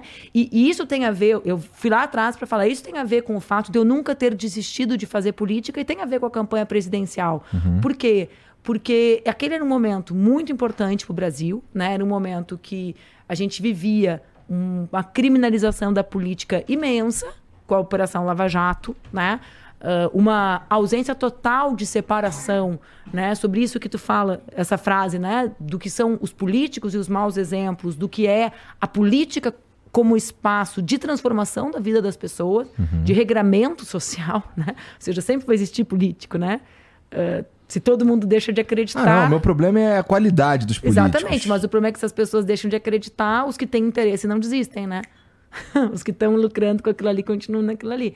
Então, assim, e aí, e, e, e, e as candidaturas majoritárias, elas são um espaço. Candidatura majoritária é presidente, governador, né? É Quem não se ilude, não se desilude. Não, é, é, Exatamente. Quem não se ilude, não se desilude. Tá. Aí, elas são um espaço de falar com as pessoas sobre os problemas maiores. Né? Então, ser candidato a presidente, e essa foi a missão que eu assumi para mim naquele momento, é, era falar sobre determinados temas importantes, sobre um projeto de desenvolvimento para o país, sobre a necessidade do Brasil ter um protagonismo global, sobre a necessidade do Brasil debater o fato de nós sermos uma grande nação desindustrializada e cada vez se desindustrializando mais, sobre o fato de nós termos um país que se organiza economicamente a partir da desigualdade racial e que ainda não entende isso como central para conseguir ser um outro tipo de nação mais justa, né? Então, e foi foi super massa, né? Porque a gente teve uma candidatura absolutamente man baby, né? Era assim, cara, era massa. Esse, esses dias uh, morreu um grande músico do meu estado, o Foguete Luz, e o Duca, o meu marido, falou assim: o Foguete ele não tinha uma banda, ele tinha uma trupe, né? Aquela visão assim, da, quase circense, né? Lúdica, bonita, né? da, da de um grupo que anda junto. E a gente era uma trupe, nesse sentido, era um grupo de pessoas que viajava o país e que conversava e que ia organizando uh, a partir de uma candidatura que a gente sabia muito baixíssima uh, viabilidade eleitoral, mas fazendo debate sobre as questões das mulheres, sobre as questões relacionadas ao desenvolvimento nacional. Só que desde o início, Igor, eu dizia, a gente está diante de uma ameaça grave para a democracia, que era a possibilidade de eleição do Bolsonaro. Porque tinha gente que achava que essa ameaça não era real, porque baseava a sua opinião em metas, metas e parâmetros antigos. Tipo, o que, que era muito comum eu ouvir? Ah, ele não tem um partido nacional. Ele não tem tempo de TV. Como é que ele vai se consagrar? Quando começar a televisão, ele vai ser, vai virar pó. Eu disse, não tem, mas ele tem internet. Ele não tem, mas ele se comunica com as multidões, com os dados que eles tinham acesso, porque não tinha regramento. Então, o que, que a gente dizia desde o início? A candidatura é importante, é massa, é, é, foi, um, foi bonitíssimo de ser construída com a minha geração, com outras gerações. Né? Nossa, eu fiz pré-campanha com a minha filha recém-nascida. As mulheres mães me encontravam. Era, eu tenho assim. Foi um processo lindo mesmo, muito bonito, de muita esperança, assim. Tanto que a gente alcançou 3% nas pesquisas, quanto o Haddad ainda tinha 3%. Ou seja, só na, só na luta mesmo, nesse diálogo. Mas a unidade de um setor mais amplo para tentar impedir o que representaria um governo Bolsonaro, para mim, era imprescindível. Nós a gente tentou fazer isso. O que, que era o ideal para a gente? Era que naquele momento, Ciro, Haddad, eu e Boulos, que eram as candidaturas de um campo político, que nós estivéssemos juntos. Porque erra quem diz que tem o segundo turno pela frente. Porque depois que tu cria diferença no primeiro, é muito difícil tu reagrupar. Entendeu? É muito difícil. Tá aí o exemplo de, desse ano do Ciro conosco. Tu vai, tu amplia, porque na campanha tu quer o quê? Tu quer te diferenciar. Óbvio. Não, eu não quero ficar ali olhando, ai, a gente tem tanta coisa em comum. Eu vou olhar para ti e vou dizer, até que a gente tem bastante comum. Mas nisso aqui, meu amigo, a gente é diferente. Claro, porque senão como é que eu vou chamar a atenção? Né? Tu quer te diferenciar. Então, aí a gente defendeu a unidade. Eu achava que eu não precisava nem estar na chapa para que essa unidade acontecesse. Só que essa unidade não aconteceu, ela foi mínima. Só quem fez o gesto fomos nós. Né? Quando eu falo nós, não é plural majestático, eu, né? Nós, é nós, o PCdoB e, e, e as pessoas que construíam a nossa candidatura. Mas por que sempre em volta, em volta do PT, cara? Isso é uma crítica que eu tenho à esquerda em geral. Que, assim, parece que o PT, e assim, você não é do PT, portanto você não pode falar por eles, mas eu tenho a percepção que, eu não sei, eles tentam uh, o monopólio da esquerda, sabe? E me incomoda o fato de ser sempre em torno do PT quando a gente pensa em uma unidade da esquerda. É, eu sou um caso que comprova que isso não é 100% verdadeiro, né? Porque eu, em Porto Alegre, fui candidata com o apoio do PT, né? Então, uh, não sendo petista, né? Então, assim, existem uh, momentos e circunstâncias que isso não se Até na torna... prefeitura de São Paulo em 2020, por exemplo, eu achava que, pô, se tem uma unidade de esquerda ali que pensam, pô, é até bem próximo, né? Sei lá, e, e aí se organizam em volta do Boulos, por exemplo, eu acho que ele se tornaria muito mais viável. Né? Isso tende a acontecer agora. Tende a acontecer tende agora. Tende a acontecer agora. Mas eu é não o que confio, tudo não. indica. Eu não duvido que o PT vai colocar um candidato. Em 2018, eles eram o maior partido. Né? Eles vinham, o Lula tinha acabado de ser preso. Sim. Eles têm, e eles são objetivamente o maior partido. Né? Uh, eu concordo não tá contigo. na hora de passar o bastão, que nem tu falou, pô? Eu, ó, eu concordo contigo e eu uh, acredito que a gente precisa construir alternativas para a esquerda brasileira. Você né? sabe que o Lula vai morrer, né? Porque todo Olha, mundo morre. Tu também vai, tu sabia? Exato. E eu também. Todo então, mundo todo vai. Mundo vai Exatamente, morrer. claro. E assim, é uma, é uma questão de quem é o sucessor do Lula. É, mas então, eu acho que a gente precisa uh, ter espaços de construção de, primeiro lugar, de unidade, né? Eu tenho um amigo que ele usa uma expressão uh, muito precisa para mim para caracterizar a construção partidária da esquerda brasileira. Ele diz: a esquerda brasileira ela é, ela tem uma construção política com fronteiras estabelecidas, tipo o continente africano, uhum. né? O continente africano marcado por, um processo de colonização, né? Colonização, guerras, disputas das grandes potências, sobretudo europeias. Sim. Fala, tem povos irmãos divididos em países distintos Sim. e tem povos inimigos no mesmo país, né? Porque então as fronteiras da esquerda brasileira elas são marcadas por um processo longo pela ditadura militar e eu acho que a gente precisa construir alternativas eh, mais unitárias que consigam dar conta, inclusive, desse desafio da eh, renovação, da reconexão com determinados setores da sociedade, uhum. da reflexão sobre a construção de novas formas de luta né, que existem. Então, vê, vê, vê a questão do tempo, da velocidade. A internet nos impõe uma velocidade, né? uma velocidade de tomada de decisão, de reflexão. Como é que a gente consegue incorporar isso na dinâmica da luta política, dos partidos políticos, das organizações sociais, garantindo democracia? Uhum. Garantindo democracia interna, né? Porque não adianta dizer assim, ah, é fácil, eu decido rápido. Não, tá, tudo bem, eu quero saber como é que tu vai envolver todo mundo para decidir na velocidade exigida. Então, a gente tem desafios, que eles são desafios do nosso tempo, mas naquela eleição, objetivamente, tanto que nós fomos ao segundo turno, uhum. né? Uh, aquela unidade se mostrou necessária. Se fosse o Lula, ganhava? Acho que sim. Não ganhava, não. Acho que sim. Eu acho que o que elegeu o Bolsonaro não foi o Bolsonaro, foi o sentimento anti-PT. Por isso que Esse eu tô falando. Esse sentimento existe, ele foi construído. Por isso que eu tô te falando. Né? E ele faz sempre, parte da sempre vitória. Sempre em volta do PT, é, existe uma galera que não vota no PT e acabou, pô. Entendeu? Eu votaria na Manuela, que é do PC do B. Uh, acho que isso eu, eu atribuo a centralidade da vitória do Bolsonaro a capacidade que ele teve de comunicar discursos adequados num ambiente em que ele atuava sozinho, né? Uh, com as pessoas ignorando a relevância daquele ambiente. O que pode parecer para ti que eu estou dizendo um negócio menos grave, mas para mim é mais grave. Ah. Porque estar desconectado do que está acontecendo com a sociedade, ou seja, ah não, a internet não é importante. Ele é, ele vai se tornar irrelevante porque o que vale mesmo é a TV. É quem, um tipo quem, de erro. Quem que pensava isso? Cara, porque assim, todo mundo. Isso é maluco. É, eu, eu, eu entendo, Cara, eu todas entendo. as direções partidárias. Mas como a minha vida tá aqui na internet há um tempo, como a minha. Então eu, eu é. sabia que assim, aquilo ali era muito, eu via esse, ó, pra você ter uma ideia. Eu via isso aí, ficou, começou a ficar forte mesmo em 2016. Começou a ficar muito forte ali. E eu lembro que já tinha o lance do mito, do mito, do mito. Eu fiz um vídeo. Eu tinha um canal de games. Eu sei. Eu fazia joguinho. É... Eu fiz um vídeo nesse meu canal aí, um vlog. Peguei, liguei a câmera e fui falar para dizer, cara, ó, cuidado, o Bolsonaro, porra, mito, novidade, o cara é, é, ele é deputado há um tempão. Então, assim, não é exatamente novidade, entendeu? Então toma cuidado, porque quem não se ilude, não se desilude. Exatamente. E aí eu, é boa essa frase. Eu né? fui nessa, eu fui nessa. Eu fiz um vídeo falando, ó, não era, não era nem descascando, cara. Era mais, cara, calma, talvez ele não seja isso aí que estão pensando e tal.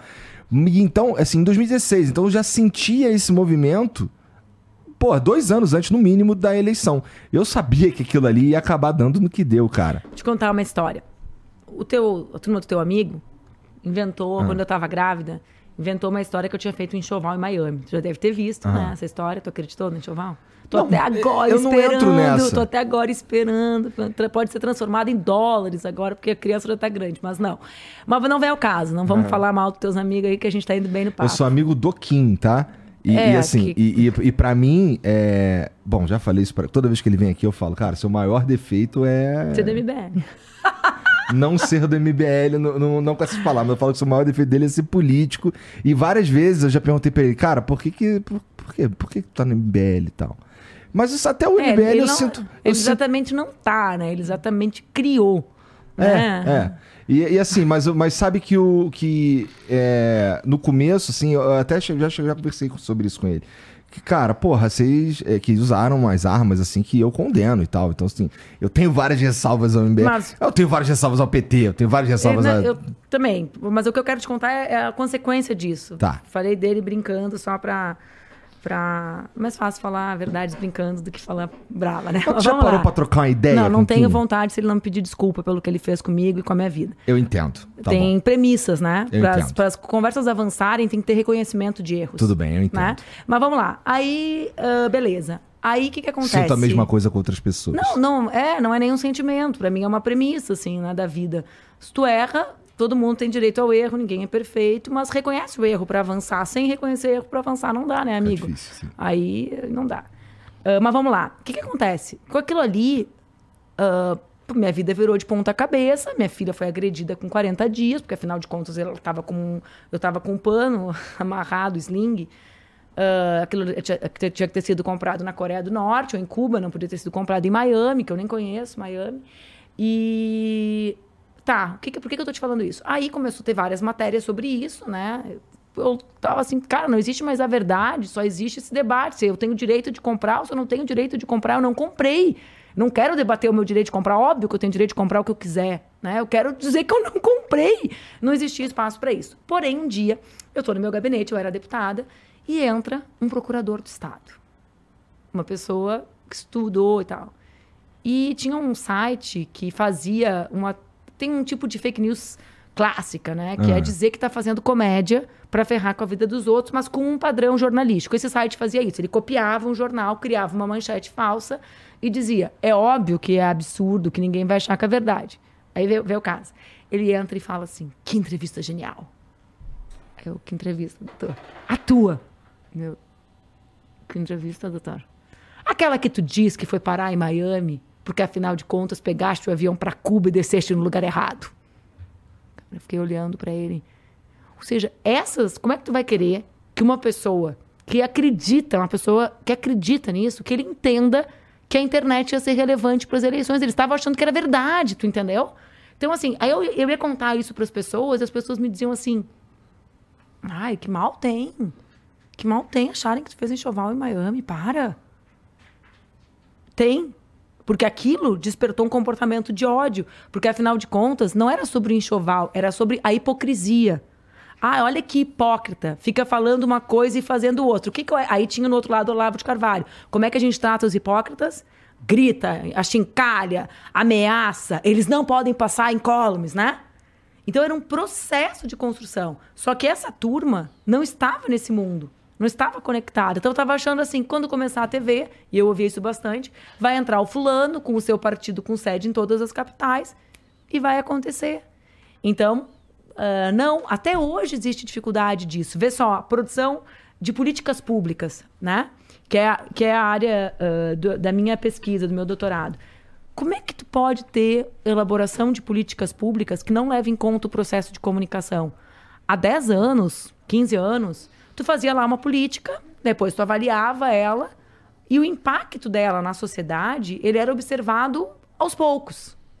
Vacina. Ah, fiz a campanha de vacinação. Como é que eu vou ver se ela teve sucesso ou não? Ah, lá depois dos três meses, o índice de vacinação. Agora, tu tem como fazer a política e ir avaliando a, a adesão das pessoas à vacinação com informações em tempo real, tanto pela tecnologia que o posto tem, mas pelos comentários das pessoas nas redes, né? Tudo isso tem que ser transformado, Igor. Aí tá, eu vou lá e faço uma campanha de vacinação dizendo: é importante se vacinar. Será que é esse o certo? Ou o certo é dizer: olha só, pessoal, essa vacina, ela não gera tal doença. Isso é uma invenção que surgiu assim, assim, assim. Por que, que eu estou te dizendo isso? Porque a dúvida das pessoas não é se é importante ou não. As pessoas acreditam que a vacina gera doença X, Y ou Z. Mas se eu não tenho monitoramento de redes, como é que eu vou ter a campanha certa para enfrentar o problema? Ah, eu estou achando que o problema é só que não tinha campanha de vacinação. Não, não tinha campanha e tem campanha permanente fomentada inclusive pelo algoritmo, porque radica... o livro fala especificamente do início das campanhas contra a vacinação nos Estados Unidos, né? Como isso foi, como isso foi um elemento que dava para identificar, né? Então, se eu não tenho os elementos, eu não tenho nem como elaborar políticas públicas mais que consigam responder ao problema real que a gente enfrenta, né? Então, é, é a, o nível de transformação é muito gigante. Vê, quando a gente criou o instituto lá em 19, início de 19, né, final de 18, a gente fez uma série de vídeos. Algumas com os personagens, as vítimas centrais, e outras sobre temas. Quais eram? 19, né, início, janeiro, não tinha pandemia. Qual foi um dos temas que a gente abordou? A gente abordou no início alguns vídeos temáticos, vacina e urna. Porque na minha rede, que sou uma mãe, era o dia inteiro há anos as pessoas me perguntando sobre a vacina do quarto mês. A tal vacina, será que eu dou para minha filha? Será que eu não dou? Porque era um canal aberto, porque se identificavam comigo pela maternidade. Uhum. Muito antes da pandemia. Entende? Então, poxa, a gente precisa estabelecer mecanismos de estar nesses lugares para com monitoramento que existe, né? uma galera faz monitoramento de redes uhum. para ter políticas públicas adequadas. Então é muita transformação. Cara, é muito louco, né? Ó, sim, é, torna-se muito mais complexo mesmo. A velocidade da informação veio rápido demais, assim, meio que essa, essa revolução tecnológica é, meio que tornou as, muitas coisas obsoleto, obsoletas muito rápido. Né? É, por exemplo, o lance que você falou do, do, do tempo de televisão na, na campanha política. É, a internet torna isso mais ou menos obsoleto muito rápido, assim, meio que de uma eleição para outra, né? E, cara, então, a minha, a minha. Eu fico pensando se a gente não tá. O que, que a gente tá tentando fazer então? A gente tá tentando desacelerar essa, essa transformação, a gente tá tentando. Ah, não sei. Cara, o meu medo principal é, ó, isso aqui pode falar, isso aqui não pode. Esse é o meu medo principal, tá? Que, que pode ser um, é, levado a um extremo, é um desdobramento possível. É difícil dizer que não é possível. é um desdobramento possível. Tecnicamente, tu entende que nenhuma lei é superior à Constituição, né? Sim. Tu entende, então, que um PL, que é projeto de lei, não pode ir contra uhum. nada que a Constituição Federal diga que vale. Uhum. Né? Existe uma hierarquia na lei. Para poder se sobrepor à Constituição, teria que ser uma PEC, um projeto de emenda à Constituição e alterá-la. Então, eu entendo o teu medo, ele é legítimo, né? Por quê? Porque a gente é um, é um mundo aberto, em que a gente se relaciona, que a gente trabalha, que a gente vive a nossa vida e que a gente sabe que uh, é uma disputa, o que, que é ódio, o que, que não é, o que, que é verdade, o que é mentira. Mas a Constituição brasileira, ela tem lá no inicinho dela a garantia de que não existirá censura. Né? Mas nesse mesmo inicinho, hum. é, e nesse mesmo inicinho... É respeitado mais ou menos isso daí, mas, né? É, tem poucos casos, poucos casos em que existiu o que, o que é considerado tecnicamente deixa censura. Eu te, deixa eu te narrar um fato, então. Um, um, olha só, aconteceu Ó, o seguinte. E censura, fala, censura é aquilo que acontece previamente. Mas essa Constituição de 88, ela já diz, né, que quando ela vai lá e garante a liberdade de expressão, no seu artigo 5 ela já diz, ela veda o anonimato. Com, por qual razão?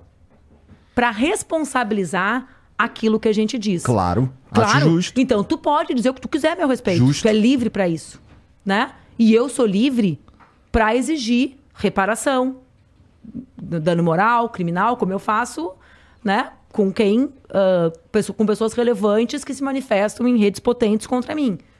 Né? Porque eu entendo que elas estão distribuindo a desinformação. Ou seja, que tem aí uma prática criminosa, diferente do tiozinho do zap que compartilha, que é vítima antes de ser bandido, né? Então, Igor, não existe como PL se contrapor à Constituição. Isso é simples, isso é técnico. Mas ó, vamos lá. Você, em 2018, vamos dizer que tinha. É, você tinha uma fanbase muito grande na internet. Essa fanbase muito grande se organizou de uma forma que eles fizeram um site é, para dar notícias que tem que, que assim enalteçam e que sejam boas para Manuela Dávila.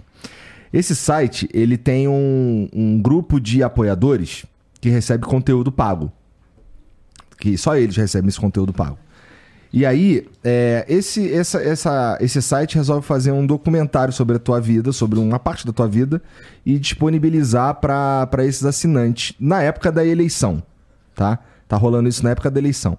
Aí o Alexandre de Moraes decide que não pode. Antes é, mas de é ver. que isso não tem nada a ver com o PL 2630. Tudo bem, não tem mesmo. Porque eu tô falando isso é lei eleitoral. Eu tô falando de censura. Tô falando de censura. Então, uh, esse antes de, desse troço ser disponibilizado para os assinantes do teu site, ele falou que não pode.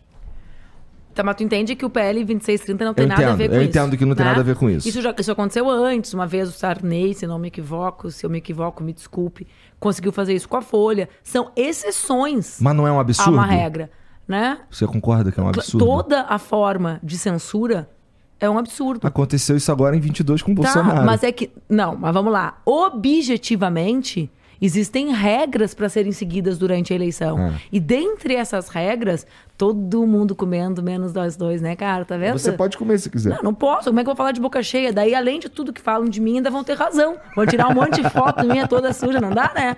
O cara, é. o cara tem que preservar um pouquinho, um pouquinho, né? O que sobrou da imagem, sabe? Uhum. O que sobrou de mim, aquilo que sobrou de nós, tá aqui, ó, um pouquinho.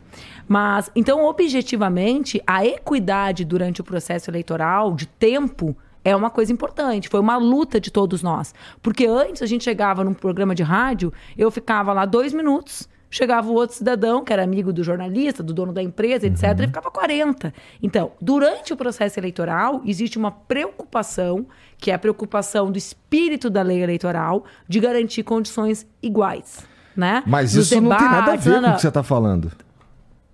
Claro que tem. Claro que não. Claro pô. que tem. Eu, por exemplo, uma das razões da aprovação da lei de violência política de gênero hum. é a existência de um tipo penal para que não possa ter um candidato durante o debate que possa ficar chamando uma mulher de várias coisas que são crime, porque elas não eram crime, ele não podia ser retirado. Não, perfeito. Entendeu? Então, Nisso aí eu sim, concordo. Então, eu tô falando do lance do cara dizer que o documentário não pôde sair. Isso para mim é censura muito claro, inclusive.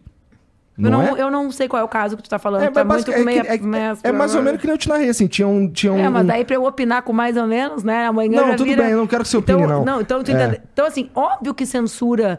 A censura, o combate à censura é, é uma questão que estruturou a Constituição brasileira. O que eu quero mesmo é liberdade, mas eu quero dignidade humana também. Aliás, né? Existe um direito, um direito né, que é o único direito e que todos os outros estão subordinados. E é o direito à dignidade humana. Uhum. Né? Então, como, como que a gente pode garantir isso se a gente não sabe como as plataformas operam? Então, acho que aqui qual é o debate central? É para onde nós estamos olhando. Existe um esforço das plataformas muito grande de fazer as pessoas como tu acreditarem que a gente está olhando para ti.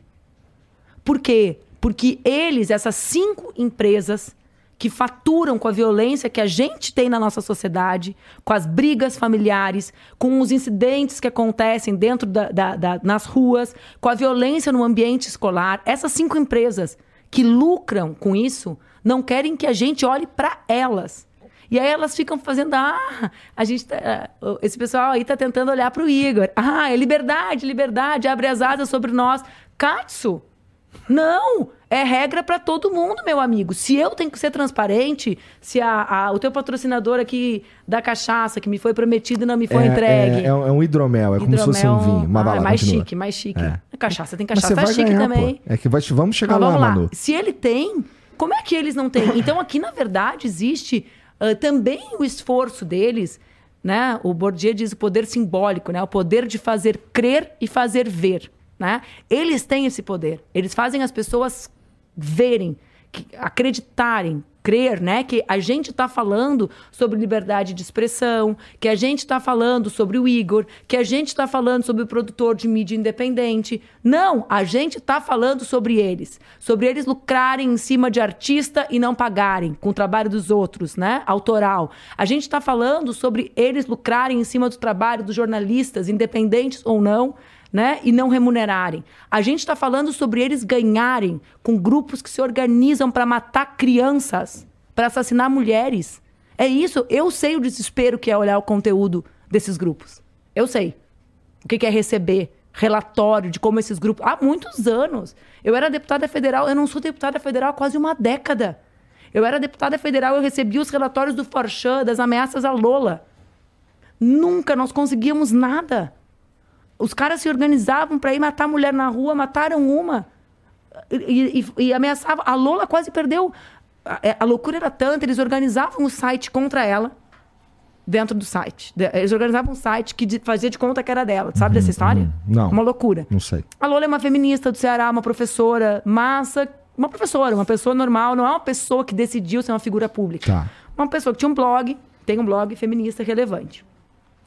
Simplesmente, num dado momento, criou um site da Lola, organizando a entrega de pílulas para aborto no Brasil. Ela, desesperada, denunciou Gente, olha aqui, estão fazendo isso em meu nome, na polícia. Passa um tempo, ela é o quê? Chuta. Indiciada. Por fazer um site que distribui pílula para aborto no Brasil. A universidade começa a receber ameaça de bomba. Está falando de 10 anos atrás. Nada. Tudo documentado. Tudo no Forchan. Nunca. Eles nunca fizeram nada. Então, a gente precisa. olha, olha, olha a confusão que é, olha o dinheiro público gasto com isso. Eu, eu, em 2018, várias vezes, tocava lá no meu apartamento, tá? Quem é? Oficial de justiça. Sabe? Faz fazendo o quê, sabe? Chegava lá. Num certo momento, vem um.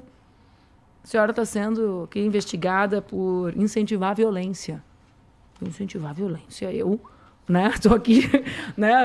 Andando, sendo ameaçada em aeroporto, levando a minha filha. Porque a senhora disse que ia dar um tiro, era alguma coisa assim, no Sérgio Moro. Eu falei, eu não acredito.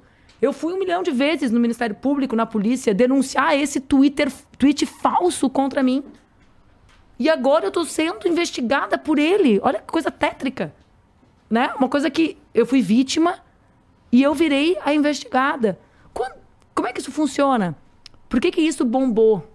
Então, Igor, uh, o que que eu vou, eu vou te dizer? Ó, tu tem razão, é uma lei nova, é uma lei difícil. Tem um amigo meu aqui que disse, pô, que coisa feia. Ele disse que é conversar com as autoridades. A mulher estuda, faz não, doutorado. Não, não, não, não, não. Eu só eu disse que... Dizer, porque eu li aqui, porque eu fico assim, lendo eu peço, tudo peço tempo. desculpas se foi isso que pareceu, mas na verdade, assim, eu tô dizendo que eu vou conversar com um cara que meio que a vida dele nos últimos anos é essa porra. Então, tá vendo? então, tá vendo, Márcio? Então... Nesse momento, Márcio, isso é para você que está em Se casa, Se você não fosse nervoso. relevante, você nem tava aqui, Manu. Não é essa a questão. Que mal, tá vendo? Não, mas eu não tô... Mas então, vamos lá. Eu sei, eu entendo a angústia, a aflição. Estão fazendo a lei, cada dia entra um texto, né? Esses dias eu estava conversando com o pessoal, falei, gente, vai entrar 50 textos. Lei é assim, né? Tá lá no final, a gente tem a, a, a a, expressão onde couber, fica ali no plenário, né? Coloca o artigo tal onde couber, porque o cara tá fazendo a lei na hora. Então, é, isso gera tensão, porque é algo muito importante nas nossas vidas. É muito importante para ti. É a tua vida. A tua vida foi transformada por isso, né? Pelas plataformas. Então, óbvio, a tensão é proporcional a isso. Mas justamente por essa relevância, Igor, não é justo que só não exista regra de transparência para eles. Então, é, é algo muito importante para ir para a democracia, porque senão a gente começa a criar contradições. Ah, então, ou é democracia né, e liberdade, ou é redes. Não, meu amigo, eu quero democracia, liberdade e redes. Só que a gente vai ter que encontrar um caminho para isso. Né? E, e esse caminho, a transparência, é fundamental para que esse caminho possa ser construído, inclusive ajustado no meio do caminho né? Porque é uma atividade que não, não é filantropia, né? Não. Não era pra gente se encontrar, como o tio Mark disse lá no início, né? Vamos botar a galera para se conhecer melhor, né? Nesse Facebook. Não era para isso, né? Talvez ajuda, no primeiro né? ano era, né? É, eu até. É. é. no primeiro ano talvez era mesmo, mas depois realmente virou outra parada. O que, que é isso aí que tu anotou um monte de coisa aí? Ah, que eu estudo, né? né? É, pra, pessoa dedicada. Pra ver se eu sou tá. um arrombado? Isso aí é o quê? Falando... Porra, tu tem problema com os arrombados, né? Vamos conversar sobre isso também. Mas não, não é não. É porque uma vez disseram que o meu grande problema era que eu estudava demais. Aí é. esses dias eu entrei no bar da faculdade lá de é. manhã, fui pegar meu café. Aí o Flávio, que é um, um gerente assim do bar, desde que eu tava na 99, quando eu entrei, Falou, porra, eu entrei aqui, saí, fiquei três anos fora, eu volto, tu ainda tá estudando.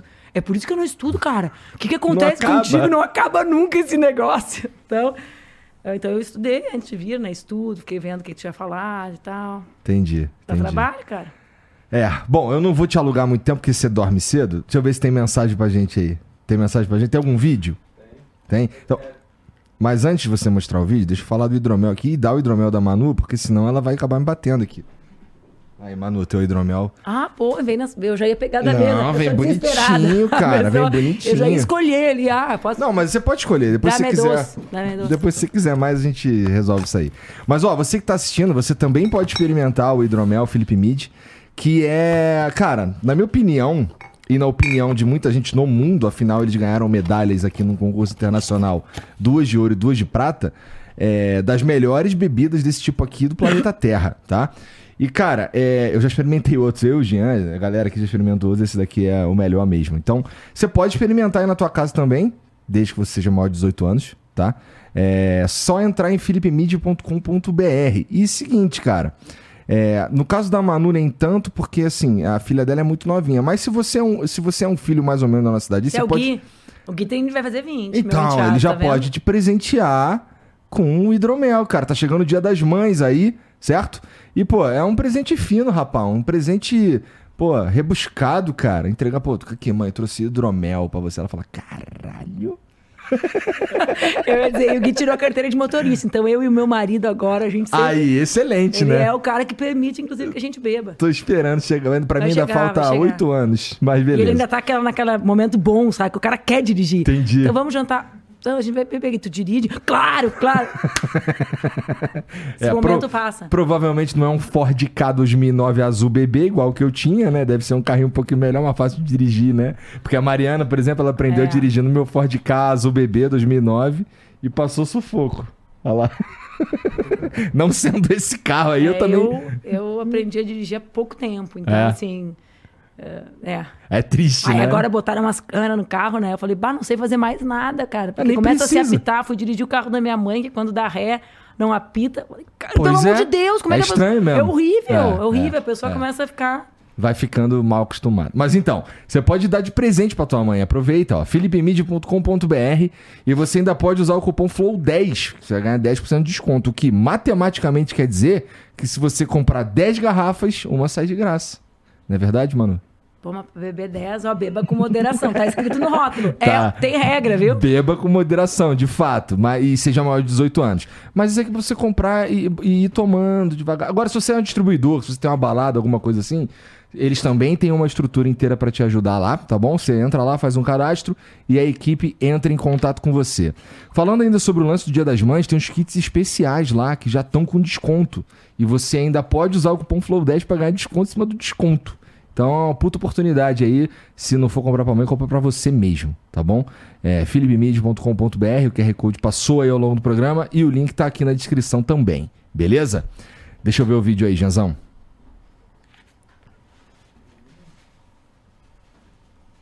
Olá, meu nome é Pedro. Em 2014 votei na Dilma, em 2018 no Bolsonaro. Em 2002 escolhi sair do Brasil antes das eleições para não escolher quem ia me fuder. O que acontece agora com essa PL, a minha preocupação, é um fato de possíveis crimes vão ser retirados uhum. antes. E, tipo, eu acho isso uma censura prévia porque são possíveis crimes. É... E também uma partezinha que sobre ter um Ministério da Verdade dizendo que ah, aquilo é verdade, aquilo não é verdade. É, cortou um pouco aí, mas acho que deu para sentir, né? Deu para sentir como patrocinaram esse conteúdo do Ministério da Verdade, a gente não sabe, né? É uma casualidade, sabe? Todo mundo acorda um dia falando a mesma expressão. A gente se mata para criar um conceito, para debater. Aí num dia, um país inteiro, casualmente, começa a usar a expressão Ministério da Verdade.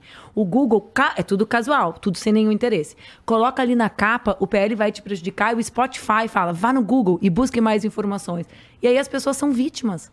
As pessoas são vítimas de um processo que a gente não sabe que está acontecendo. Então, é sobre isso, Igor. É sobre o fato de tu, para falar, ter que dar tua cara a bater aqui. Né? Tu faz a tua publi e tu é obrigado a seguir as regras. Tu não pode dizer assim, ai, tô bebendo essa delicinha aqui e não dizer que é publi. Pode? Bom, eu não posso, por exemplo, beber hidromel e pedir para as pessoas comprarem no mesmo programa. Eu não Tá posso vendo? várias coisas. Tá vendo? Exatamente. E ele é vítima do que essas empresas, em nome do lucro delas, promovem de mentira. Basta ver pelo termo. Se ele tivesse assim, ah, eu tô preocupado, quem vai dizer que é verdade ou mentira? Não, ele já sai com o Ministério da Verdade. Porque, claro, eles são os melhores, né? Imagina, com essa grana toda, só o que eu ia ter na vida é vamos criar nome para as coisas. Criar nome para as coisas é uma coisa legal. Aí eles Eu criam vários nomes. Ah, eu também. Mas eles são ótimos. São, são ótimos. Então, Tá. assim, as pessoas são vítimas. Eu prometo. Como é o nome desse cara aí, já? É o Pedro. É, eu prometo, Pedro, que eu vou estudar bastante sobre esse PL aí. E, e Promete que lê o livro? vou ler esse livro Eu também. até vou te dar um sobre isso também, que eu Ah. escrevi. Eu Mas não é sobre algoritmo, é só sobre a, a, a violência nas redes. Onde você vende esse livro? No site do Instituto, porque eu escrevo os livros e o dinheiro da venda deles vira ação de produção de conteúdo contra ódio e etc. Tá vendo? Que bonitinha. Gostei quem escreveu essa parte aqui. Gostou? Felipe Neto. Ele fez o prefácio. O prefácio dele é muito interessante, sabe por quê? Porque ele fala um lance que, como ele sabia que as coisas eram mentira, mas ele foi incorporando uma certa aversão a alguns de nós e ele não entendia por quê. Entende? Tipo, ah, realmente, o Jean é muito violento, né? Ah, realmente, a Manuela é muito estridente. Então, como eh, ele me despertou o olhar sobre isso, sabe? Sobre como mesmo quem não acredita é tocado pela repetição da mentira. As feministas defendem o são, o feminismo é o oposto do machismo. Fica o dia inteiro aquilo ali circulando. Aí a mulher fala: ah, "Eu sei que isso não é verdade, mas eu não sou feminista". Entende? Então o Felipe fez eu perceber que não é só sobre acreditar ou não acreditar, mas que a gente vai incorporando inconscientemente essas opiniões sobre os outros. Então, ah, o Igor, fica lá o dia inteiro, né? Tu fala, o pessoal não fala mal de ti também, tu sabe, né? O quê? O pessoal também fala mal de ti, tu sabe? Os caras me odeiam na internet, ah, tá, mano. mas tu sabe, tá? Eu tá sei. bom, então tá bom. Porque às vezes o cara tem que dar notícia pra pessoa. Só Não, tá na eu sei parte boa. perfeitamente Ah, eu sou mundo- do flow e tal. Aí o cara Não, tá só tá na de parte boa. né, pô? Não, eu tô brincando. Aí. Você tava, aí você tava no aqui, Brasil em 2022? Tava, eu assisti. Então, você sabe que todo assisti, mundo te achei respeitoso, te achei. Não, eu te achei educado. Foi ah, o- a, a entrevista com o Lula tua. Não, conversa. Ah, entrevista, conversa? Não, não, né? não, é diferente. Ah, não. Conversa. É, ok. Eu não te entrevistei hoje. É que a conversa é um jeito esperto de entrevistar. Esse é o perigo dela, né? Esse Por é o que perigo. que é o claro, perigo? porque aí a pessoa pensa assim: ah, olha só, isso aqui é um bar real, tem um drink, que maravilhoso. Aí eu pensei, o Igor, cara, massa! Vou começar a falar. Aí o cara, ó. aí é que ele se explode. Aí é que coitado, Pode ser. cara. Mas que de fato não é uma entrevista, Tá, não é. Mas enfim, a conversa bacana É. e tal, inocente, ah, foi super respeitoso. E, e- e eu acho que isso é importante também. Por quê? Porque essa lógica da internet, da lacração, né? E da lacração no sentido pior dela, movimentar a rede, é muito tentadora, né? Mas eu luto contra isso também. Naquela entrevista eu saquei isso. Saquei, foi a vez que eu assisti toda uma entrevista tua. E Conversa. saquei isso. É, todo um pa- bate-papo informal no bar. Tá, Né? E, e me dei conta disso. Então, sim, tá. tu luta contra isso também. O questionador MZ mandou aqui, ó. Salve, salve família. Manuela, o Kim Kataguiri denunciou o Cauê Moura ao grupo de trabalho contra discurso de ódio, comandado por você e pelo Felipe Neto, por ter feito discurso de ódio contra ele. Você fará algo a respeito disso? E no que deu aquela história de você constar como avião na planilha da Odebrecht? Como é que é o nome dele? Ele tem nome? É só o questionador. O questionador. É. Olha só, eu não sou polícia, né? Ah, quando alguém tem uma denúncia a fazer sobre calúnia, sobre ódio, essa pessoa tem um processo a fazer. É o que eu faço quando eu sou vítima, né? Eu vou, depende. Se eu sei quem é, eu vou direto à justiça. Se eu não sei quem é, eu vou a uma delegacia de polícia. Eu fui submetida a isso nem sei quantas centenas de vezes nos últimos anos. E é o que todas as pessoas brasileiras devem fazer. O GT que eu presido voluntariamente, o Kim é pago por mim, por ti, por nós, né? Eu não. Eu trabalho voluntariamente no GT. O GT que eu coordeno não é uma delegacia. Ele é um espaço de reflexão e de elaboração de uma proposta para dar suporte para o ministro, ou seja, o que a gente vai produzir não terá impacto nenhum se o ministro e o presidente não quiserem, sobre aquilo que a gente debateu no início. Políticas de educação para direitos humanos, política para enfrentamento ao ódio num âmbito que não o da regulação de redes. Justamente porque eu entendo que esse é um debate que vai ser feito como está sendo feito pelo Congresso e pelos ministérios. Uhum. Então, primeiro, isso não procede. E a segunda foi uma denúncia arquivada, óbvio, né? Porque sou pessoa. não aconteceu nada, não existiu nada, e o que acontece quando a polícia é séria é que isso é arquivado. Entendi. Tem mais um vídeo aí do Pedro já. Deixa eu ver. Outra coisa que me preocupa é essa devoção por dois imbecis que é o atual presidente e o ex-presidente. A galera toma ele como deuses e enquanto isso ocorrer, o Brasil não vai para frente. Não vai, não vai, não vai. Porque em vez da gente ficar debatendo coisa importante e ficar debatendo merda no Congresso, fica um acusando o outro de X e Y e isso é ruim. Isso é ruim. O, o Brasil é um lugar foda, mas a política. Ele sempre é cortado pelo tempo, né? É, censura. Mas isso Quem aí... tá censurando ele? É, o tempo. O, o Pedro, na real, nessa daí, ele fez só um desabafo. É, vê, bem, eu não, não gosto, né? Acho que ele uh, erra, né? Quando ele chama, por exemplo, o presidente Lula de imbecil, né? Hum. Mas eu concordo com um, um aspecto, que é a idolatria, ela não pode ter relação com a construção política. Não é nenhum tipo de idolatria. Então, eu acho que o presidente Lula é o melhor presidente que o Brasil teve na nossa história, que tem vários êxitos, né? que se esforça para construir soluções para um, um Estado que foi destruído nos últimos seis anos, com uma sociedade, não só a brasileira, global, em crise. Né? Desde 2008, uma crise crescente, com o capitalismo em transformação, com o mundo em guerra. O mundo está em guerra, né? em guerras, várias guerras. Né? Então, dentro desse contexto, né, monta uma equipe para tentar enfrentar desafios tão imensos. Então, essa é a minha visão política. Idolatria, que é o que a gente viveu no último período, sobretudo com a ideia do mito, só nos leva a não raciocinar. E a política ela tem que ser, sobretudo, racional. Embora eu, por exemplo, faça, porque eu sou tocada por um forte sentimento de empatia com as pessoas. Qual é o esforço? É racionalizar isso. O lugar da paixão, pura e simples, para mim é o futebol. Eu não escolhi meu time, tu escolheu o teu? Não. Minha família é toda gremista e eu sou colorada. Óbvio. Que isso? Óbvio. Óbvio, né? Então, uh, vê bem, ali é o lugar da paixão. É o lugar que a gente não pensa. Seu eu... marido é de lá? Meu marido é de lá, onde? Porto Alegre? É. colorado também, claro. É, né? Porque é a primeira coisa que pergunta, né? Você torce pra que time? Não, Antes de dar um beijo. meu marido, né? que é um gato, a gente pode perguntar várias outras coisas. Quando falta assunto, pode ser, né? Mas, mas Manu, você, assim. Tu, é... tu entende? Então ali é o lugar da paixão, né? Que a gente pensa e fala, é racional, cara, isso aqui, né? Os caras estão lucrando com os jogadores e eu tô ali, pelo amor de Deus, né? Então, isso, a política não. Então, a idolatria, para mim, ela é oposta ao esforço que a gente tem que fazer, inclusive para pactuar, para entender que existem soluções mediadas. A democracia é isso, não é o que eu quero, Sim, né? Idealmente. É as vontades mediadas, né? As vontades médias da população. Mas você, assim, você não fecha os olhos para o fato de que existem é, pessoas que idolatram o Lula, né? Você não, sabe não, eu, que existem, né? Eu não fecho os olhos. Claro que eu sei, eu não fecho os olhos pra nada, exceto pra dormir, que eu já devia estar com eles fechados a hora. Tá bom, né? você já vai, você já vai. Só já não vai. vou fechar porque o meu estômago tá aberto aqui. E o pessoal come. A Marina, até a Marina, cara, que mal come, já comeu. Porque assim, é, eu concordo, eu acho que, que a idolatria, assim.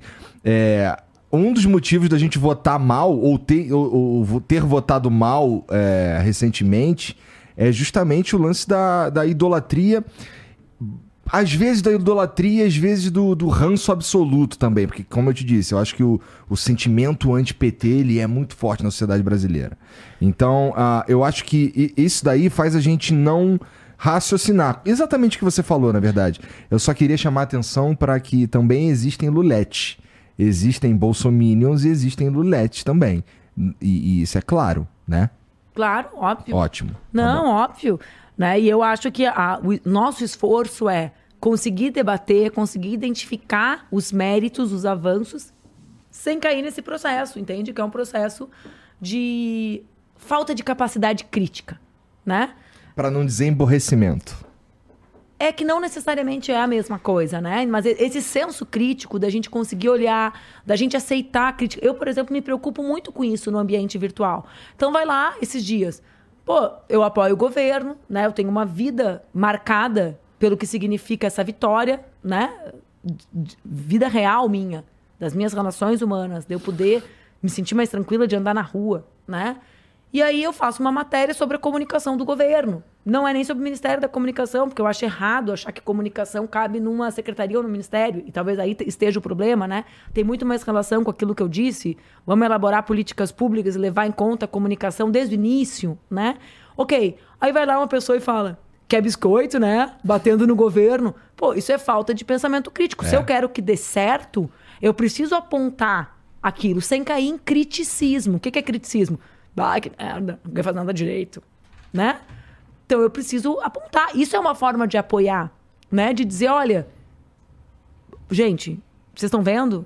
Aconteceu isso, né? era, era o episódio do Shine, que eu não sei nem como fala mais, né? Porque cada vez eu escuto as pessoas falando de um jeito. Não, não sei do que, que você está falando. Das lojas, da taxação. Ah, tá. Aquele episódio, aquela confusão. É, o, o, nome é Shein, mas todo mundo chama tá. de Shein. É, eu chamo de Shine, tá vendo? Uhum. A pessoa é completamente desconectada, mas eu sei o que, que é.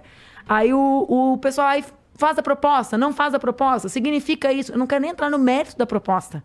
Não deu tempo de entrar no mérito da proposta, porque a confusão da comunicação mudou tudo.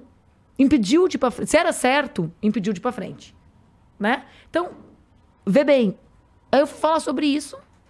Ah, que horror! Eu falei, ah, tá tudo bem, tudo bem, tudo bem. Amiga, bandeira branca, bandeira vermelha, no caso, tá bem grande, né? Então, assim, uh, concordo, é preciso pensamento crítico, é preciso racionalizar e é preciso construir espaços para que a crítica seja aceita, né? seja bem vista, né? que a crítica não seja confundida com, uh, com algo nefasto.